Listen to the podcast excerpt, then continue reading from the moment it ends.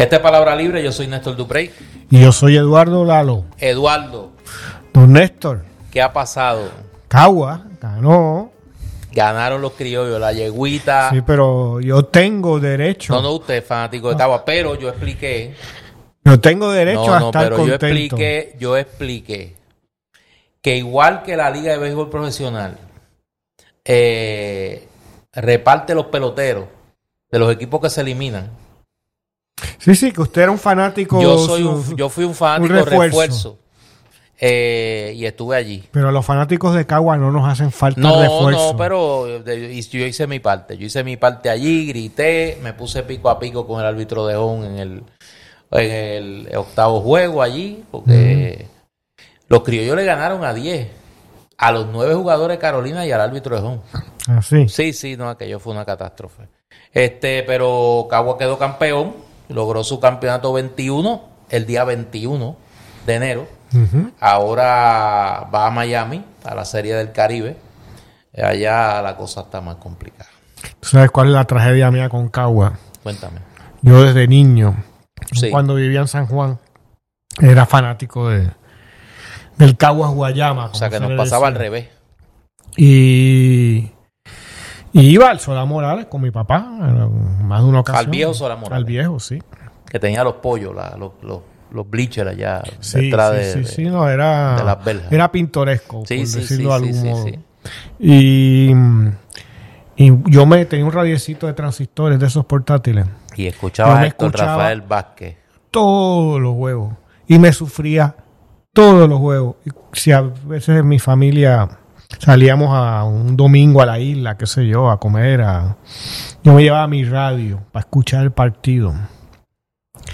Nunca ganaron mientras fui fanático. De verdad. Nunca.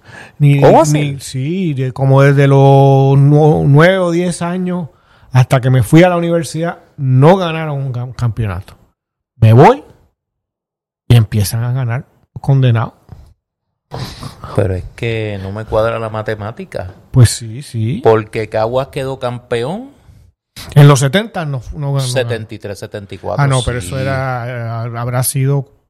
No quedaron campeones y ganaron la Serie Caribe. Eh, De hecho, que se cumplieron los 50 años de ese equipo. Pues eso yo no lo recuerdo. A lo mejor, a lo mejor. Oye, era un equipazo, era un equipazo. eh, Tenían a. Ese fue el equipo que vino Mike Schmidt, Ah, sí, que me vino acuerdo, Gary sí. Carter, que Sí, Gary. Carter era el catcher, catcher novato.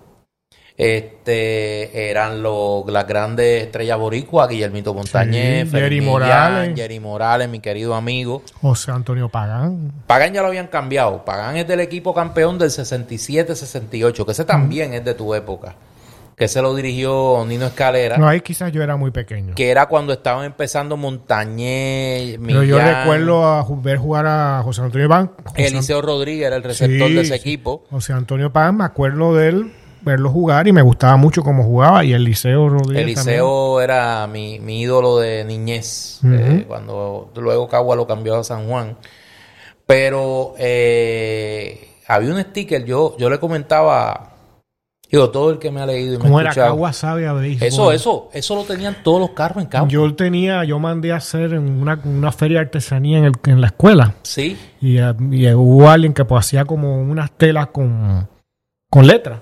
Y yo mandé a hacer Cagua sabe a béisbol y lo tuve en mi pues, cuarto pues por muchos años. uno de los traumas míos de niño, porque como he explicado, eh, lo explico en el libro de, en el libro Clemente la Víspera de la Gloria, yo eh, desde, desde niño, que era fanático de San Juan, por la televisión. Por la televisión. Y, pero, pero recuerdo que en Caguas no había carro. Que no tuviera ese sticker de Caguas sabe a béisbol. Ujú. Eh, y que y he tratado de explicarle a los que no son cagüeños, a pesar de, vuelvo y digo, mis sentimientos que son así un poco eh, difíciles de entender, que para los para Caguas, para la ciudad, el equipo de béisbol no es cualquier cosa. Es quizá eh, una de las tradiciones más acendradas. O sea, eh, yo, yo tuve la oportunidad de ir a prácticamente a todos los juegos, menos el, el que fue viernes que estaba grabando, que estábamos grabando Palabra Libre. Pero fui al resto de los juegos de la serie final. Y realmente era impresionante ver el Solá Morales. Mm. Eh, ver el Solá Morales lleno. ver allí gente eh, que uno sabe que son fanáticos de los criollos de siempre. De largo tiempo. Igual que gente joven de Cagua eh, llenando el, el, el Sola Morales, ¿no? Y en ese sentido, eh, con todas las discrepancias beisboleras que tengo, quiero felicitar a, a don Raúl Rodríguez, el dueño de los criollos, y a todo el equipo de, de administrativo de los criollos de Cagua, porque realmente montaron un espectáculo, o sea, eh, como muy, como nunca yo había visto en el Estadio Sola Morales. Mm. O sea, y en ese sentido, pues me parece que, que Raúl Rodríguez le ha hecho un gran servicio al béisbol en Puerto Rico. Eh, ha traído una mentalidad refrescante, igual que el caso de- del licenciado Higuina con Santurce, que me parece que, que- que esta temporada de béisbol invernal eh, marca un resurgir eh, en grande del béisbol puertorriqueño. Y vienen cositas por ahí. Así. Vienen cositas pronto por ahí, sí, que van a acabar de consolidar con una mezcla de tradición eh, y novedad eh, al béisbol profesional. Esta semana vienen por ahí cosas. A ver si el año que viene. Los fin- huérfanos volveremos a tener... A ver si por fin. Los, huérfanos, mira, la, la primicia está este- en este palabra libre, no es de arre- los arrestos vienen también. Pero eh, habrá noticias sobre el béisbol profesional esta semana. Mío, regresa a San Juan entonces. Eh, bueno, habrá noticias. Te- te- yo te cuento la semana que viene. Pero hay noticias que van a. Mira, van a restablecer lo que nunca se debió haber roto eh, en el espacio tradicional de la capital. Pero nada, este Eh. es el episodio. A los criollos, felicidades. A, Deja ver si el año que viene por fin llego a- de vuelta. ahora son los criollos de. Puerto Rico. Espero que ganen la Serie del Caribe. Eh, así que veremos a ver. Mira, este. Este. La esquina caliente vuelve. Estoy emocionado porque eso va a ser. Y ahí sí que yo voy a estar de cabeza. Ah, sí. Sí, sí, sí, sí. Ya tú verás, te cuento después.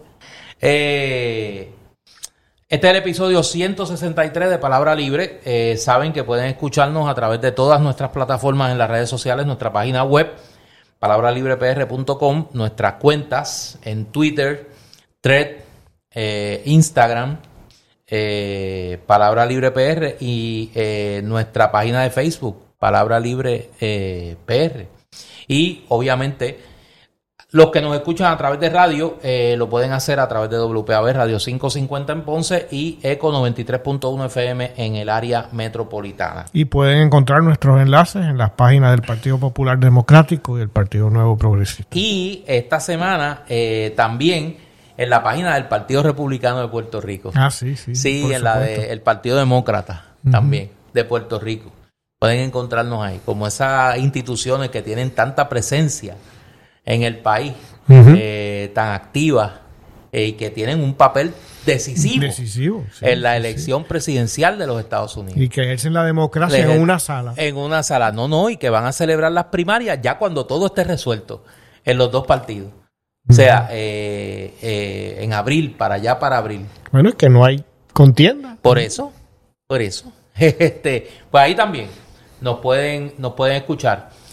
Mira, en un tema eh, más serio, comenzamos hoy nuestra conversación. Eh, ayer se dio a conocer por el activista y candidato a senador por acumulación de manera independiente, Eliezer Molina, que su hogar había sido tiroteado. Eh, Molina grabó un video en sus redes sociales y eh, mostró eh, de entre 6 a 7 casquillos de bala que eh, señaló se dispararon a su hogar, eh, particularmente en el cuarto de sus niños, de sus hijos, y eh, hizo una denuncia donde apunta prácticamente a- de manera bastante directa, ¿no? a Tomás Rivera Chats. Obviamente, más allá de lo que uno pueda pensar de Eliezer y de su manera de hacer las cosas y de, lo que piensa y lo que dice y cómo lo dice, pues aquí estamos ante un, ante un evento que nos trae a muchos malos recuerdos de una época del país, que es el uso de la violencia política en Puerto Rico. Nosotros vimos una época en los 70 y los 80, los 60 también, 60, 70 y 80. Y antes, Néstor. Bueno, antes, pero, pero la más reciente, la ola más reciente, cuando aquí comenzó, eh, comenzaron una serie de actos eh, de violencia política, de terrorismo, que incluyeron el asesinato del hijo de Juan Maribraz, que entonces era candidato a gobernador del Partido Socialista Puertorriqueño. En 1976 su hijo, Santiago Mari Pesquera, fue asesinado, fue secuestrado y luego asesinado. Eh, y fue parte de todo un clima artificialmente creado, la mayor parte de los eventos, por eh, agentes encubiertos de la Policía de Puerto Rico con la colaboración de la policía y de las autoridades federales en el país, que llevó a unos momentos muy dramáticos en la historia política nuestra. Claro, antes de eso pues tuvimos la violencia de la década del 50, tuvimos la persecución y la represión al independentismo, tuvimos la violencia política en la década del 30, eh, tuvimos la violencia política de principios de siglo, tuvimos la de eh, los compontes contra el autonomismo en y demás. La violencia ha estado política presente. ha estado presente Claro, en Puerto Rico hasta la última generación. claro, Es decir, desde eh, finales de los 90 con el asunto de las carpetas, claro. está ahí siempre reptando, pero ha habido un periodo de relativa paz, ¿no? Por eso, y que, y que cuando se ha tratado de atentados contra figuras políticas, contra dirigentes políticos, eh, pues nuestra historia ha tenido sus momentos, pero no ha sido una constante que la violencia política se dirija específicamente a dirigentes políticos eh, de, de cierto nivel de protagonismo nacional. Eh, yo. Nosotros llevamos tiempo aquí en Palabra Libre. eh, yo, lo, yo lo he dicho, tú has hablado de eso también. De que aquí se están copiando las malas, la- la- las malas cosas de la política norteamericana. Esa crispación en el discurso político en Puerto Rico ha tomado unos ribetes bastante peligrosos y bastante poco originales, porque muchas veces es trayendo los issues que son de conversación común en la política norteamericana, pero que en Puerto Rico realmente no son issues que, que, apasionen a la inmensa mayoría de la gente y que menos representen una preocupación para el común de los mortales en este país. Y yo creo que hay que mirar con mucho cuidado lo que está pasando. Eh, yo espero que eso se investigue y que, que el secretario de Justicia despierte del letargo Bueno, y que por eso, no hay mucha esperanza ahí. por eso, Pues un cómplice de- del gobierno. por eso, pero yo, de haber la más mínima implicación de lo que acusa Eliezer Molina a, a Rivera Chat, la posibilidad de que el gobierno investigue eso es muy remota. yo espero que se investigue, yo espero que se aclare y espero que no sea el inicio de un reverdecer de la violencia política aquí. Eh, en el contexto, tú sabes que aquí lo hemos hablado muchas veces y eh, yo creo que nosotros, la, la- la alianza y los sectores que están eh, que están eh, como candidatos independientes o fuera del bipartidismo deben estar conscientes de que se pueden ser blancos de los ataques más viciosos y eso se incluye en violencia física. ¿No? Violencia como esta de dispararle a la casa una persona para aterrorizarlo a él y a su familia, poner en juego la vida de sus hijos y la de él mismo. Eh, eh, y eso son actos que cierto establishment puertorriqueño, que es equivalente al bipartidismo, sectores de ese establishment pueden justificarlo a sí mismo fácilmente. Bueno, es que, es que una de las cosas que a mí me, me llamó la atención y me asustó, lo confieso, es que tú, tú leías en las redes ayer ah, yo no creo en el uso de la violencia y yo condeno la violencia, pero venía detrás todo un discurso donde, caramba, si no justificas la violencia, lo disimulas muy bien, porque todo es un, un discurso ideológico casi, casi insinuando eh, lo que faltaba era que dijera, bueno, que le pase. Tú sabes, ¿para qué es así? Sí, yo no soy racista, pero que viva en otro barrio. Sí, sí, pero ¿por qué no se tienen que mudar aquí? ¿Por qué no se van a otro sitio? Exacto. Ese tipo de mentalidad. Eh, y eso es a lo que yo me refiero. Yo creo que eso es bien peligroso. Bien peligroso. Eh, la cultura puertorriqueña, la cultura política puertorriqueña, es una cultura violenta. el temor a la independencia es el temor a que en una república sin gobierno federal exista el PNP. Exacto. Ese es el temor a la república. Este, o sea, este, pensar de que Rivera Chats pueda tener eh, eh, un, como en otros países, por desgracia, ¿no? Un centro clandestino de detención. Y que eso se pueda hacer sin consecuencia. Y que aquí comience, como en otros periodos de la historia, a desaparecer gente. Exactamente. Entonces, el, el, el, bipartidismo no son dos clubes que están ahí, no son los dos equipos que han ganado casi siempre.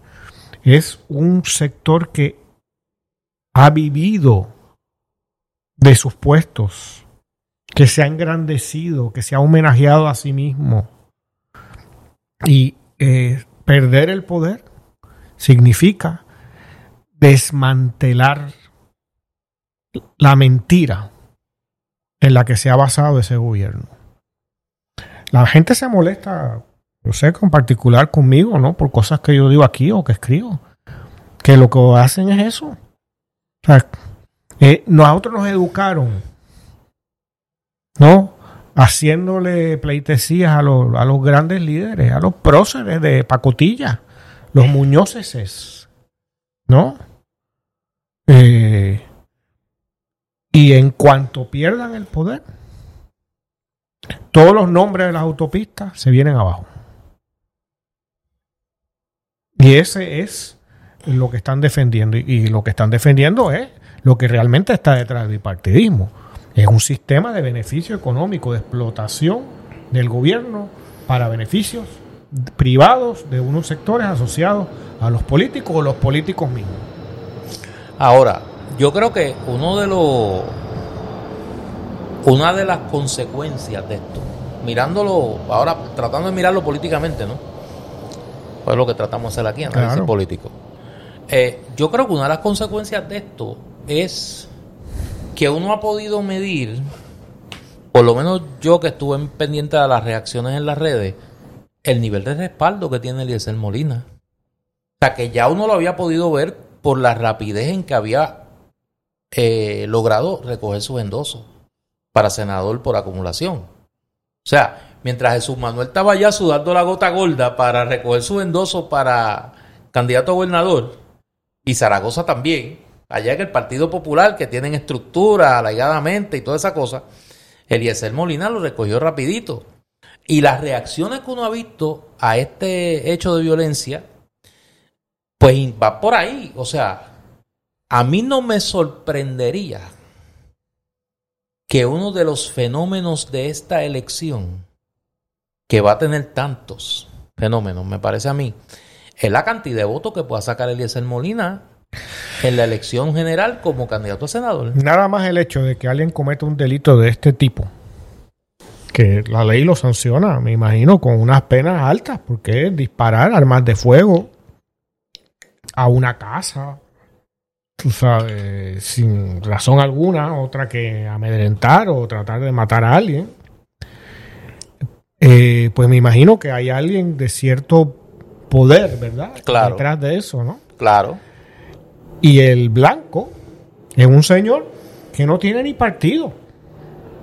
Un candidato independiente. Un candidato independiente. O sea, es como eh, querer matar a un insecto, digamos, un mosquito, algo así, con, con, con un rifle. Claro. En principio. Pero lo que pasa es que aquí el mosquito no es un mosquito. Lo que pasa que también Está, está este teniendo- mosquito, por eso, este mosquito, como tú dices, Está haciendo una tarántula, tú Exacto, sabes, no, y, ha picado, y ha picado a unos intereses en este país muy poderosos Eso.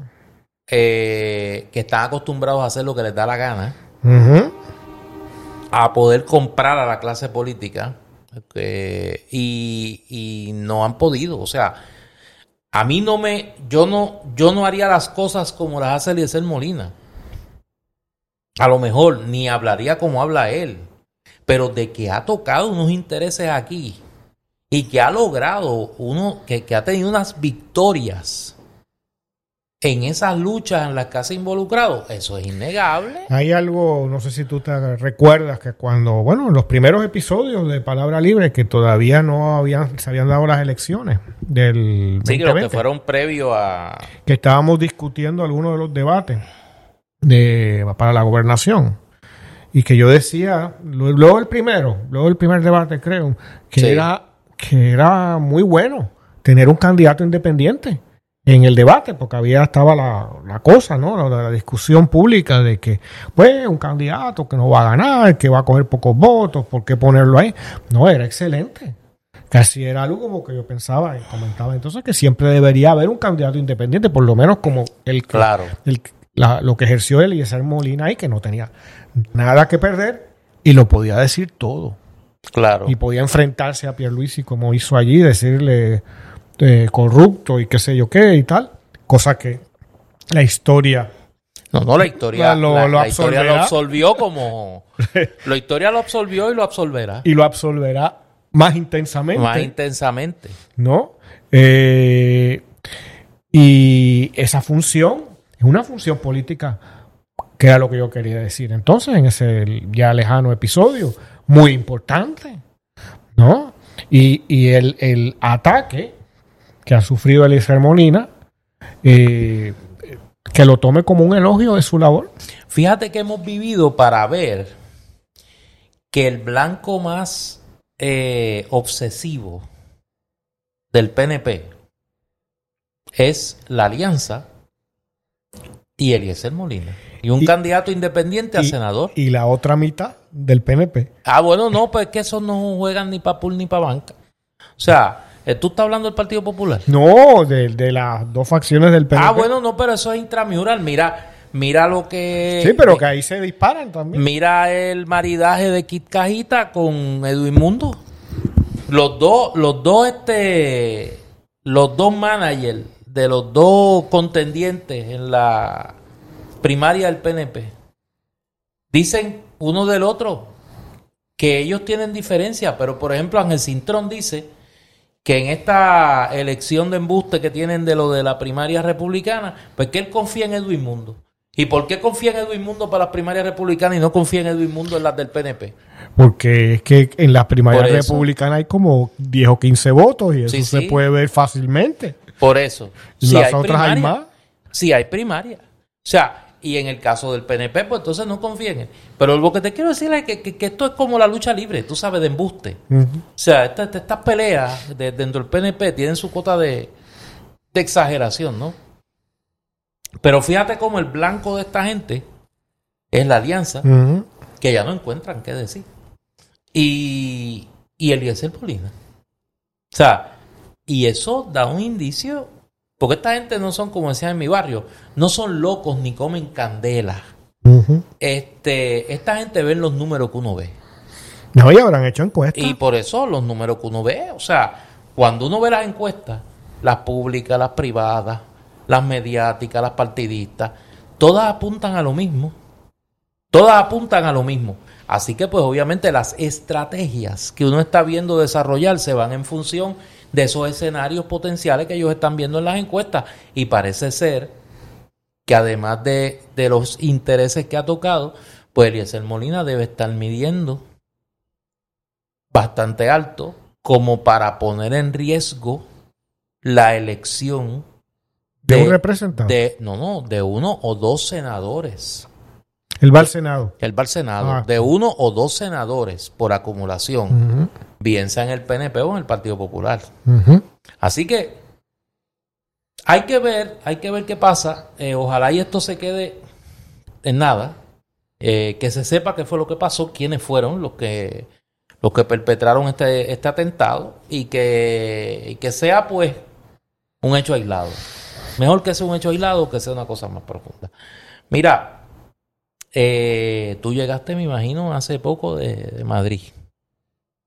Yo, yo no estaba en ¿No Madrid. fuiste a Madrid? No. ¿Tú no andabas en Fitur Me también? dicen que estaba la, la ¿Tú no? crema de la... No, no, no, no. Lo único que le faltó fue, ¿cómo es que se llama la, la fiesta esa que yo El quiero ir? Blanc. Eh, algo así, allí en Madrid. El pakistaní fue también para el Fitur. Bueno, a mí no me sorprendería, Lo llevaron. porque estaba medio mundo. Oye, aquí se han ido el gobernador, el secretario de Estado, O sea, que dejaron al país como 10 descabezado. empleados de turismo. Media Cámara y medio Senado a nivel de que no hubo sesión legislativa esta semana. Porque se fueron. Primero se fueron unos legisladores que me imagino que son almirantes de la mar océano a Barcelona a inspeccionar allí la zona portuaria de Barcelona. Porque no te, no- no te rías, porque estoy hablando en serio. Eso fue lo que dijo ese, el comodoro eh, Ángel Mato, que debe ser un experto en la industria náutica. Este es el que habla florido. Sí, él habla florido. Y fue Y para más allá nada, porque... el almirante Tatito Hernández. Ah, sí. Sí, sí, sí, almirante. A poner la zona portuaria de Dorado. La zona portuaria de Dorado, eso va a ser extraordinario. Eh, porque fueron para allá, dizque a ver eso. Y entonces luego, como estaban por allí, pues se fueron a Madrid, al Fitur. Y allá se retrataron este, con el gobernador y dieron gala de la alianza buena y del junte ese del bipartidismo por allá. Y comieron cochinillo y todo ese tipo de cosas. Yo me imagino que se dieron la vuelta por el arco de los cuchilleros, que allí es que está Eh, Cazabotín bueno. Ese es bueno, allí es que hacen el cochinillo como es. Así. Sí, tú no has ido. Tú, tú has ido ahí. Yo no he ido allí. ¿Tú no has ido a Cazabotín? Yo No no. lo puedo creer. Mi tiempo en, en Madrid, Madrid. eh, yo, De- yo comía un pincho de tortilla todos los Eso días. es bueno. No, pero no lo digas así como que... Eh, todos los días porque en vez de darte un pedacito de pan te daban dos. Claro, pero no lo digas así, porque eso es buenísimo. Cuando tienes hambre no es. Claro. No, pero es bueno, es bueno. Es bueno, digo, uno debería comer más. Pero cuando vayas a Madrid, ahora que usted es un escritor de prestigio global, Ajá. eh, vaya a Casa Botín. Yo no voy a ir allí. Eso, Pero ¿por qué no si cocinan buenísimo? Pero a lo que voy, esos deben haber ido. Mira, ellos deben de haber, ellos deben Eh, de pues, haber concéntrate en, en- No, no, no, ellos en deben los- de haber ido, sí, en sí, los sí. turistas. Mira, pero quien bota la bola en ese viaje es la hermanísima.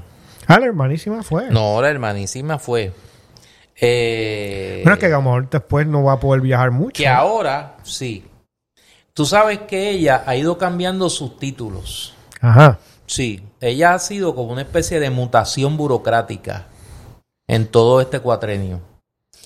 En cuatro años. Y es la cama, la c- No, cámara. la no, no, cámara. no, no, pero oye, oye los títulos. Yo tengo aquí la lista de los títulos oficial. que ella ha tenido. Cuando antes de eh, al principio del cuatrenio, el gobernador Pielhuma anunció que la hermanísima, la señora Cari, iba a tener el puesto de jefa de la oficina propia del gobernador. Sin cobrar sueldo, sin rendir informe financiero y con escolta. De todo eso, está chévere eso. no, no, de todo eso, Sin responsabilidad, pero con beneficio. sí, sí, sí, sí. De todo eso, ella luego mutó cuando vino Biden, ¿te acuerdas? Remove me sí, quickly. sí, sí, sí. Pues para los tiempos de Remove me quickly, ella tenía el puesto de primera dama. Ah, La fortaleza la identificó en la lista como primera dama. Pues ahora, sin que nosotros nos hayamos enterado, eh, en el viaje este a Madrid, ella que estaba allí este, en sus anchas, se identificó y fue identificada así en un letrerito y todo, como la directora ejecutiva del gobierno de Puerto Rico. Oh, Un puesto que no existe. oh. O sea, ¿cuándo enmendaron la constitución? O sea, una casi gobernadora. Por eso, ¿cuándo enmendaron la constitución o cuándo aprobaron una ley creando el puesto de director ejecutivo del gobierno de Puerto Rico? Entonces lo curioso es, Y no cobra, no cobra. no, no, que, no, no, ella cobra, lo que no cobra es del gobierno de Puerto Rico. Ah. Eh, Pero explícame que ese, ese- ese cobro es, es así por, por ella cobra. Por Tú me preguntaste que si ella cobraba. Por salpiqueo. Yo te dije que ella cobra, pero que no y- cobra del gobierno y- de Puerto Rico. Y, cobra bien, cobra mejor que en Bueno, el seguro, gobierno. seguro. Tiene escolta. Tiene transportación del gobierno de Puerto Rico. Participa en reuniones del gobierno de Puerto Rico. Tiene acceso a información privilegiada del gobierno de Puerto Rico. Tiene acceso a quienes hacen negocios con el gobierno de Puerto Rico. Porque ¿a qué fue esta delegación a Madrid? A buscar inversiones en la industria del turismo y otras más de las que el rey de España es cabildero, porque esto es toda una actividad de cabildeo de la monarquía española, eh, donde ella se reúne con inversionistas, recibe información, tiene la información del gobierno de Puerto Rico, porque ahora en la nueva mutación, porque ella es como Barbie, que con solo cambiarse ropa cambia de puesto, tú sabes. Y ahora tiene el puesto de director ejecutivo, ahora se inventó ese paquete para justificar el acceso a la información. Y esta señora lleva cuatro años en esa, sin rendir un solo informe a la Oficina de Ética Gubernamental, sin tener que responder, como el resto de los funcionarios del gobierno de Puerto Rico, a las agencias que fiscalizan las ejecutorias de los funcionarios públicos. Eh, ojalá y eso luego no tenga consecuencias. ¿Y tú crees que puede tener consecuencias, Néstor? Ojalá y eso luego no tenga consecuencias. ¿Tú crees que puede tener consecuencias en el futuro cercano? Ojalá y eso no tenga consecuencias. O sea, que estás, estás alabando al decir a ojalá. Estás hablando de Alá, Ojalá, la Y guerra no tenga- santa. ojalá y no tenga Ojalá no consecuencias. sufra una yihad, Ojalá y no tenga consecuencias. una yihad federal. Ojalá y no tenga consecuencias. ¿Ah? No sé, por suponer algo. Una guerra santa contra el alcohol en el palacio. Dios quiera que no tenga consecuencias. Ahora voy, mira, Dios quiera que no tenga consecuencias. Sí. Porque Porque puede tener consecuencias. Dios quiera que no las tenga. Puede tener consecuencias próximamente. Dios quiera que no tenga consecuencias. Sí. O sea, que el regreso tuvo retortijones. Y no fue por el agua. Yo, déjame ver cómo te digo. Yo entiendo por qué están aprovechando Los viajes. los viajecitos, sí. Yo entiendo eso. Ok. Sí, sí, sí, sí. Yo entiendo eso. Yo entiendo eso. ¿Sabes que Colón regresó una vez en cadena? Ajá. Va bien. Sí, Colón lo, Colón, lo cogieron, lo- lo regresó. ¿Sabes? Colón lo arrestaron. O sea, que ese viaje de, Sí, a Colón lo de Madrid a. San Juan no es. A Colón lo arrestaron. puede Y ser problemático. cadena, y regresó en cadena. Sí. ¿Y por qué? Fíjate, vas bien, vas bien. ¿Por qué arrestaron a Colón? Por buscón, corrupto y abusador. Exacto. Sí. ¿Y quiénes estaban involucrados en el negocio con Colón? Sus amigotes. ¿Y quiénes más? Y sus Y parientes. sus hermanos. Y, sus parientes, Y sus hijos. Sí, los parientes, ¿verdad? Los hermanísimos. Los hermanísimos. Y los primísimos. Y los primísimos. Que eso ya está. Lo que él no tenía, ¿qué era? Ya está en el talego. ¿Qué no tenía los Colón? primísimos. ¿Qué no tenía Colón? Que no tenía Colón. Sí, Ah. un cuñadísimo. Ah. Colón no tenía un cuñadísimo. Bueno, sí. No, no tenía cuñadísimo. Que se sepa. Alguna india que habrá cogido Por eso. Bartolomé, el hermano. Por el ahí. Bartolomé era hermano. Pero fíjate que fue por, por nepotismo y por corrupción. Y busconería. Y busconería, sí, básicamente. ¿Y quién lo arrestó? Los federales. Le- los federales, el imperio, ¿verdad? Sí. El imperio. Bobadilla. Bobadilla. ¿Y a quién respondía Bobadilla? Al rey católico. Al rey católico, ¿verdad? A don Fernando. ¿Que era qué? ¿La cabeza de qué? Del imperio. Del imperio. Sí. ¿Le estaba robando a quién? ¿Tú, tú ¿A quién le estaba robando Colón? Al imperio. Al imperio. ¿Y qué hizo el imperio? Lo arrestó. Lo arrestó ¿Sí? ¿Y Oye. dónde terminó Colón? en la prisión En la prisión, ¿verdad? Y los parientes de Colón. También. También, y nunca le dieron el almirantaje. El almirantaco. ¿verdad? Y todos esos títulos que se ponían y... Sí, ni el ¿Qué 5% pasó? Y el de todo, 5% no le todo. llegó nunca. No, por eso se llevaron a Ponce León. Sí. ¿Quién se lo llevó? La- el imperio, la el corona, imperio. ¿Por qué se lo llevó? por corrupto. Por corrupto. ¿Qué hacía? Se robaba el 5% del oro. Decía, este es para mí. Sí. Y se lo llevaron, ¿verdad? Oye, Néstor, estaremos haciendo un paralelo. ¿Tú crees? Estamos haciendo un recuento histórico porque es que eh, eh, Esto- viene al eh, caso, esto, ¿no? eh, eh, la función de esto es pura, meramente educativo. Es educativo. Sí, sí. no es- estamos es- haciendo ninguna No, referencia mira, Dios nos libre. A la actualidad Dios nos libre. política puertorriqueña. No, pero a veces hay que repasar la historia porque el que no conoce la historia está condenado a repetirla, dijo Sí. el marqués de O sea que la primera familia de las Indias, ¿no? Del Nuevo Mundo se parece en Puerto Rico a la última familia de, la, de las Indias. Yo revisitaría esa historia. Sí. Porque nos puede dar luz. Nos puede arrojar luz de no solo del pasado, del futuro. Y tú te imaginas una primaria entre Colón y Vicente Ñáñez Pinzón. Y Yáñez Pinzón, que fue el, el que le dieron el tumbe original. Sí, sí, chacho. Porque fue el que vio la cosa. Sí, sí. Sí, sí. Este. No, Martín Alonso Pinzón fue el que dicen que vio. Porque ni en eso están de acuerdo las versiones de quién fue el que. Esos eran primísimos. Eso eran primísimos. Eran hermanísimos. Esos eran hermanísimos y primísimos también. Fíjate cómo la historia es, es útil. ¿Y de qué les pasó? Chacho. ¿Qué les pasó?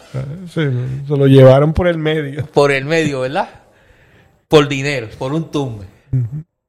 Y los que dieron el tumbe, ¿qué les pasó? No lo pasaron bien. No, ¿verdad que no? Terminaron presos. Sí, todos parientes. Terminaron presos. Pero fueron los primos adelante. Sí, y después vinieron Y los- después vinieron los demás. Después vinieron los demás.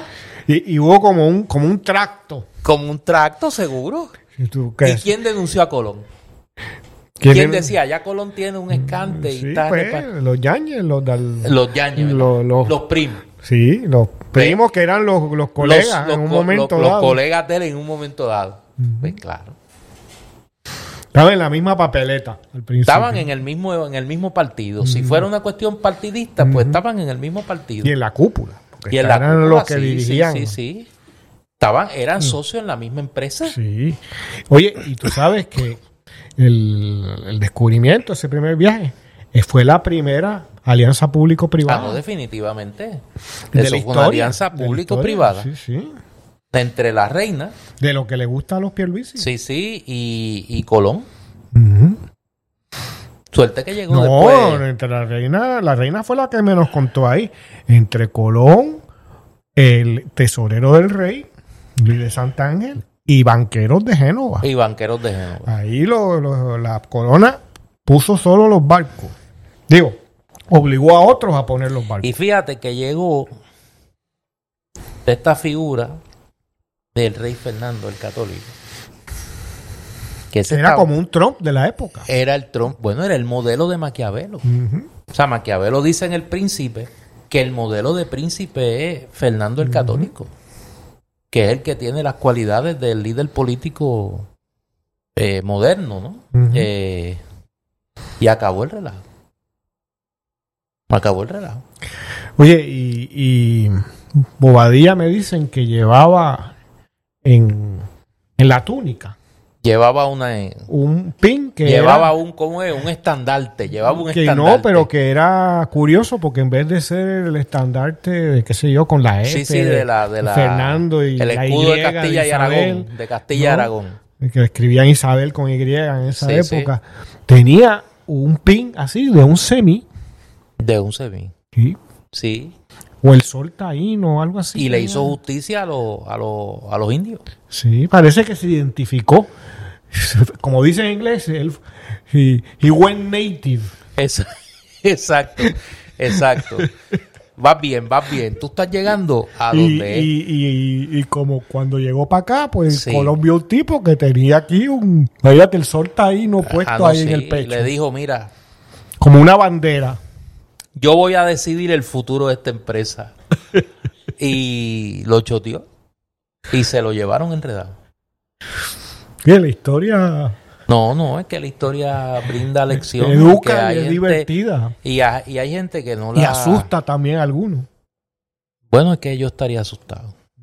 Sí, si yo fuera alguna gente, yo estaría preocupado. Yo estaría preocupado. Eh, por eso hay conductas que ahora no entendemos y que pronto vamos a entender. Que pronto yo creo que vamos a tener los elementos para poderlas entender.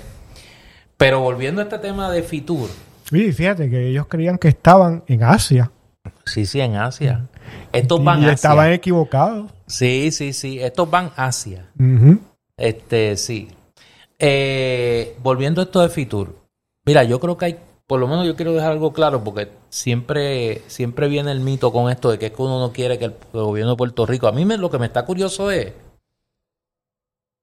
que los estadistas, cuando es un gobierno de un partido que no es el PNP, acusan cuando se tiene presencia internacional de que se está jugando a la República. ¿Te acuerdas de Hernández Colón que lo pusieron Sí. como chupa, no? Eh, y entonces cuando lo hace un gobierno del PNP, ¿a qué están jugando? Al tumbe. Al tumbe, ¿verdad? Al tumbe, a beneficiarse de esto. Y lo curioso es que quienes van a estos junkets no tienen nada que ver con promover la industria del turismo. que Puerto Rico no puede promover la historia del de la eh, su turismo competitivamente mientras sea una colonia. Este no puede llegar a acuerdos internacionales con ningún país. Depende para las comunicaciones y para las aduanas y e inmigración y todo ese tipo de cosas de Estados Unidos, que obviamente Estados Unidos juega el juego para su beneficio. No está pensando en ningún momento, ninguna Claro. ley, reglamento, visa que concede en términos de lo que pueda beneficiar a Puerto Rico. Este, e incluso en términos de precios. Es muy difícil que venga alguien, digamos, de Europa a Puerto Rico, cuando con viajar media hora más llega a Punta Cana, en la República Dominicana, y los precios de los hoteles y de los servicios y de la comida y de todo ese tipo de cosas son sustan- su- sustancialmente menores. Puerto Rico ofrece turísticamente mucho, muchísimo, porque vienen millones de turistas, ¿no? No sé cuánto, un millón, dos millones al año, lo que sea, aún no pudiendo controlar su industria. No. Entonces, el potencial que podría tener Puerto Rico de poder diseñar un plan nacional eh, adecuado de turismo y poder controlar y hacer acuerdos y todo ese tipo de cosas, se- en, en principio es enorme. O puede ser muy grande o muy beneficioso. Pero históricamente lo que tenemos es un turismo de baja calidad, turismo barato. ¿no? De gente que viene fundamentalmente de Estados Unidos y que pertenece a, pues, digamos, a la clase media norteamericana Básicamente del este de Estados del Unidos. este de Estados Unidos y que vienen a hartarse de sol, playa y de comida durante cuatro o cinco días. Eh, y, y- eso, pues sí, genera eh, ingresos, pero hay otras posibilidades turísticas también. No se ha explotado, por ejemplo, lo, la, la- lo que ofrece la cultura puertorriqueña, ¿no? Eh, debidamente, no se ha explotado eh, a la hora de ofrecer. El ecoturismo. Sí, exactamente. Eh, pensemos en, situaciones como, por ejemplo, la misma Vieques, ¿no? O sea, e- esa isla es desconocida incluso para nosotros, porque fue secuestrada por 60 años y aún hoy no se pueden penetrar a gran parte de su territorio. Eh, cuando se habla de, de- de lo pequeño que es Puerto Rico, que yo siempre he cuestionado esa, esa, esa- ese mito. Y con esto no quiero decir que seamos un país gigante, porque obviamente no lo somos, no lo somos. Pero desde Vieques, desde el este de Vieques hasta Mona, ¿no? No es un cantito de tierra perdido en el mar. ¿Ok? No es Australia Claro, y no tiene por qué serlo. claro. Pero es un, es un territorio nacional considerable, que bien administrado, bien con un proyecto de bien común y de respeto a, los recursos naturales, tiene un potencial indudable. Eh, esto de Fitur es como tantas otras iniciativas, incluso culturales.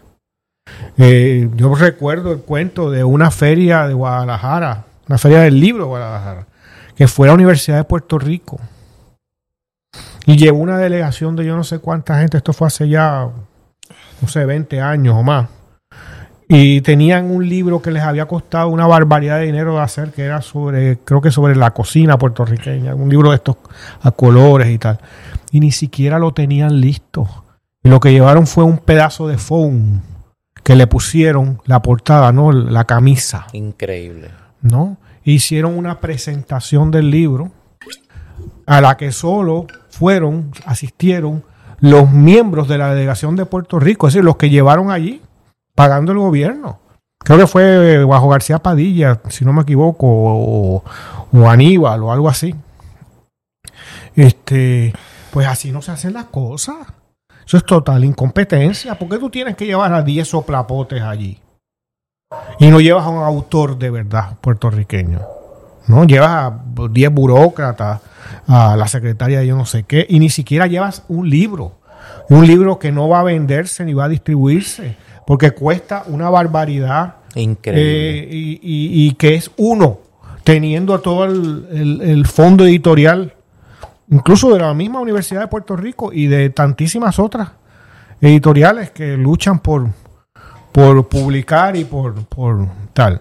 Pues eso es, eh, esos son los viajes, es como las escuelas, que como para, estás harto de dar clases, los colegios, ¿no? No quieren, ¿sabes? como no estamos aquí para enseñarle nada a nadie, estamos para soportar a todos estos muchachos y muchachas que pagan sus padres por estar en la escuela, pues vamos a llevarlos de excursión. Una gira. Vámonos a llevar a que griten en una obra de teatro. ¿No? Para que griten en una obra de teatro allí y molesten a los autores y no los respeten. Pero como nosotros pagamos, Exacto. y así ese día no damos clase. Pues esto es casi lo mismo. Para que este día no trabajemos. Para que estemos fuera del Capitolio. O de donde sea que esté turismo. Allí en el viejo San Juan. Pero el beneficio es cero. para Cero. El beneficio es para Iberia. Que le compran el pasaje. los que le compren, se habrán Digo, y los- comprado. hoteles vete, vete a saber si le compraron la primera clase completa, como hacía Hernández Colón. Qué fuerte. Cuando eso de. Dime si es o no es cierto. Compraban la primera clase completa en cada vuelo. Todas las semanas compraban la primera clase completa del gobierno de Puerto Rico. Yo no sé. Tú deberías Pero saber, tú no. sabes más que eso. No, yo no sé. No sé eso. Este, Ay, Dios, qué fuerte. Pero es verdad. eso, es verdad. Eso es cierto. Es verdad. ¿Sabe? Es el gobierno como, eh, como que sale de, de vacaciones, ¿no? Y, y la- y entonces me imagino que el fulanito que se quede no sé qué, se- um, espero que no, no, no meta a la esposa que le paguen el pasaje, pero compre el pasaje para que de paso se den una vacacioncita por allí, compren cosas en la Gran Vía Ah, no, y, pero bendito. y tal, y que se vea. Ah, no, eso, eso te lo por seguro. Mira, Pierluisi se tiene que haber ido Eso fue un plus one. Me imagino yo ese viaje. Eh, ahora, no sé si la... ¿Cómo es ahora el puesto? La directora ejecutiva del gobierno de Puerto Rico, que con su flamante puesto, pues fue este... eh, con su esposo. No sé. Y todas esas secretarias y esas de nombres curiosos que hemos Sí. tenido en, en- en- sí. que hemos tratado en episodios ya pasados ¿Qué? que habrán ido también. Yo me imagino que sí. Yo me imagino que sí. a- Hay allá que hay ver. muchos muchos higos y dátiles. Y Por cosas eso, de pero hay que ver, no, hay que ver la lista de quienes terminaron yendo. Porque eso ha sido medio nebuloso. Hay que ver quiénes ¿y terminaron ¿por qué, yendo. este- por qué es nebuloso, Néstor? Bueno, porque obviamente Porque hasta última hora no saben si van no van. saben si van, entonces todo lo hacen así a la callá, como dicen en, en, en pla, a la callá, Ujú. para que no, tú sabes, para que no se sepa. Porque la gente que- es envidiosa. Porque y- la gente envidia la felicidad ajena, tú sabes. Exacto. Este, eh, y como lo que no nos cuesta, hagámoslo fiesta, pues Total, si eso lo paga el gobierno. eso lo paga el gobierno, exacto, esa es la mentalidad. Oye, tú sabes que yo me quedé pensando, es que me quedé, estoy allá en, en la analogía histórica todavía. ahí. Ajá. Tú sabes que tú dijiste, y tienes razón, que, que en la empresa de Colón, así dice la crónica, ¿no? La empresa, eh, habían unos banqueros italianos, Sí, genoveses. genoveses. Good Oye, people, good había, people. habría uno, este, Bellutini. Hay que ver. Habría que ver. Hay que ver si de allá, si desde allá viene la cosa. Debe haber algo parecido. Y, Sí. y este y el otro que le dio que le que pagó la otra mitad, o sea, que, que adelantó el dinero, Sí. eh, es Luis de Santángel Guillemar.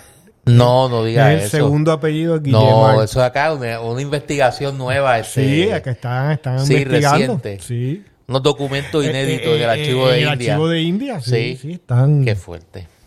Mira, eh, esta semana, temprano en la semana, a mí me estuvo curioso que salió una noticia referente a Diego. Ah, sí. Sí, de que el parto es pronto. Pues ya, ya Sí, esos- sí, esos sí, meses sí. ya pasaron. Sino que ya el médico le dijo, el ginecólogo, la ginecóloga. no Digo, sé. pero eso es de la naturaleza, eso uno no escoge cuándo va, ¿no? Bueno, pero aparentemente sus médicos le dijeron que eso es ya mismo. Ah, wow. Eso ya mismo, sí. Entonces, fíjate qué curioso que jun- después de ese anuncio sale una nota del canal 11, de Tele 11, que ya tú sabes que en el canal 2 le habían hecho, en un programa de entretenimiento, le habían hecho el baby shower. Ajá. Sí, le hicieron No un me digas que van a hacer el parto. no, no, pero escuchan, me escuchan. Eh, y entonces, Tele 11 anunció que el programa Puerto Rico en Vivo, que es el que compite con el del Canal 2 que le hizo esto, va a presentar una serie. Sí, una serie especial. una serie investigativa. No, no, no, no, no. Una serie especial de. eh, sobre la intimidad de la comisionada residente. Dice, voy a citar el comunicado, después no digan por ahí que es uno acá. Presentará una serie especial en la que se adentrará en la intimidad de la comisionada residente. Esto suena a un anuncio gratis. Pero escucha, escucha. Desde el lunes que viene, eso es tan cerca como el lunes Mm. que viene. sí, porque el parto viene ya. Entonces tú te imaginas que eso va a ser el equivalente boricua a Bárbara Walter, una cosa así, este, las de The View, pero entonces es Deddy Romero, la salserita. Este, tú sabes quién es Deddy Romero. No estoy claro, pero me suena. No, tú tienes tu momento Fernando Martín. Me suena que tiene una escuela. Sí, ella tiene un negocio de escuela. Una escuela. Sí, que Creo que es charter también. Charter también de esas del gobierno, de las que el gobierno que- ha ayudado. Que engrasa. Eh, claro, claro. ¿Tú te crees que esto es por este Eh, Esto es, col- que como- esto es nada más que para adentrarse en la esto, es intimidad? co- esto es colombino, igual que lo es otro. exacto, esto es exacto. Pues dice aquí que Deddy Romero será la encargada de presentar Jennifer González entre la política y lo personal. Es una serie que se va a extender toda la semana, estoy leyendo, eh, y donde por primera vez desde su elección como comisionada reciente, Jennifer González abre las puertas de su casa y su oficina en la capital federal para hablar de todo Pero sin ella, tapujos. ella, ella tendrá que... O sea, que fueron a Washington. Bueno, habrá ella ido por primera vez en muchas semanas, porque... Pero entonces me preocupa este, para esta oración. Serán cinco episodios en donde se mostrará a Jennifer González como nunca antes se había visto. ¿Y qué es lo que te preocupa de eso? Pues las implicaciones que eso tenga, las implicaciones que eso tenga. Pero bueno, pero... eh, y entonces después ¿En dice, mira, relación a qué áreas? cada uno de ellos el público la conocerá más de cerca. y eso te preocupa. Bueno, me está curioso. Visitaremos su oficina en el Congreso. ¿Te preocupa o te asusta? Pues me preocupa. Me preocupa. Este. Estaremos todo un día con ella Wow. para que la audiencia vea cómo es su vida diario. Hablaremos de política, de su vida personal y conoceremos su casa. Y Lo cual es, es importantísimo de cara a estas elecciones. Pero oye, oye.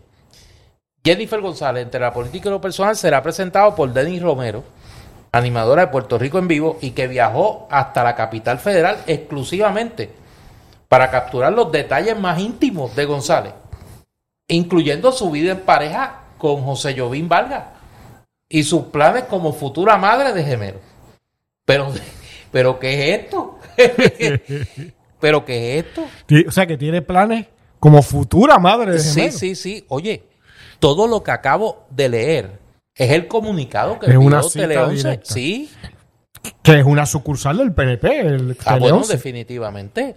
Yo, después de toda la sorna, ¿no? Que esto provoca, y que obviamente lo escribieron con toda la intención. Yo me pregunto, el que un canal de televisión invierta dinero y produzca una serie de cinco días Con viajes y todo. con viaje y todo sobre una candidata a un puesto electivo de la envergadura de la gobernación. ¿No es un donativo a la campaña? ¿Y qué piensa eh, la doctora, doña Cari y, Bueno, y- a mí me gustaría saber qué piensa Y Pierluisi. y el, y el director de finanzas de la campaña y estratega de esa campaña, Sí, que, eh. que André Guillermar, Andy Guillermar. ¿Les parecerá bien que Yo eso me es- imagino es que- que, eso es fair play. como Yo, el fútbol. yo me imagino que eh, no deben pensar que eso es fair play, que eso es juego limpio. Eh, ahora, yo pregunto en serio, si esa, si una producción de esa envergadura, oye, porque no es lo mismo un reportaje en las noticias un día de, de, de un día en la vida de Jennifer González, entonces un día en la vida de Pedro Pierluisi, un día en la vida de Juan Dalmao, un día en la vida de Jesús Manuel Ortiz, Juan Zaragoza, de, el, de eh, Javier Jiménez. O sea, que cinco episodios. Una semana. Por eso una semana de reportajes sobre ella. Con el propósito de mostrarnos la frivolidad de su vida como esposa y como futura madre y todo lo demás. No quiero pensar qué va a pasar con el parto. No quiero pensar que esto va a ser como cuando la reina daba a luz en, en Inglaterra, que se iban detrás con, el, con, con las patrullas y todo eso. Pues eso será el acabose aquí. Este, Exacto. O sea, que esto es Lady Jeff en vez de Lady D. Lady Jago. Lady Jago. Lady Jeff, así. Esto, esto es Lady Jago. O sea, Lady Jago este, y el príncipe consorte. Este, pero hablando en serio, o sea, ¿a quién se creen que engañan esta gente? Que cogen de idiota.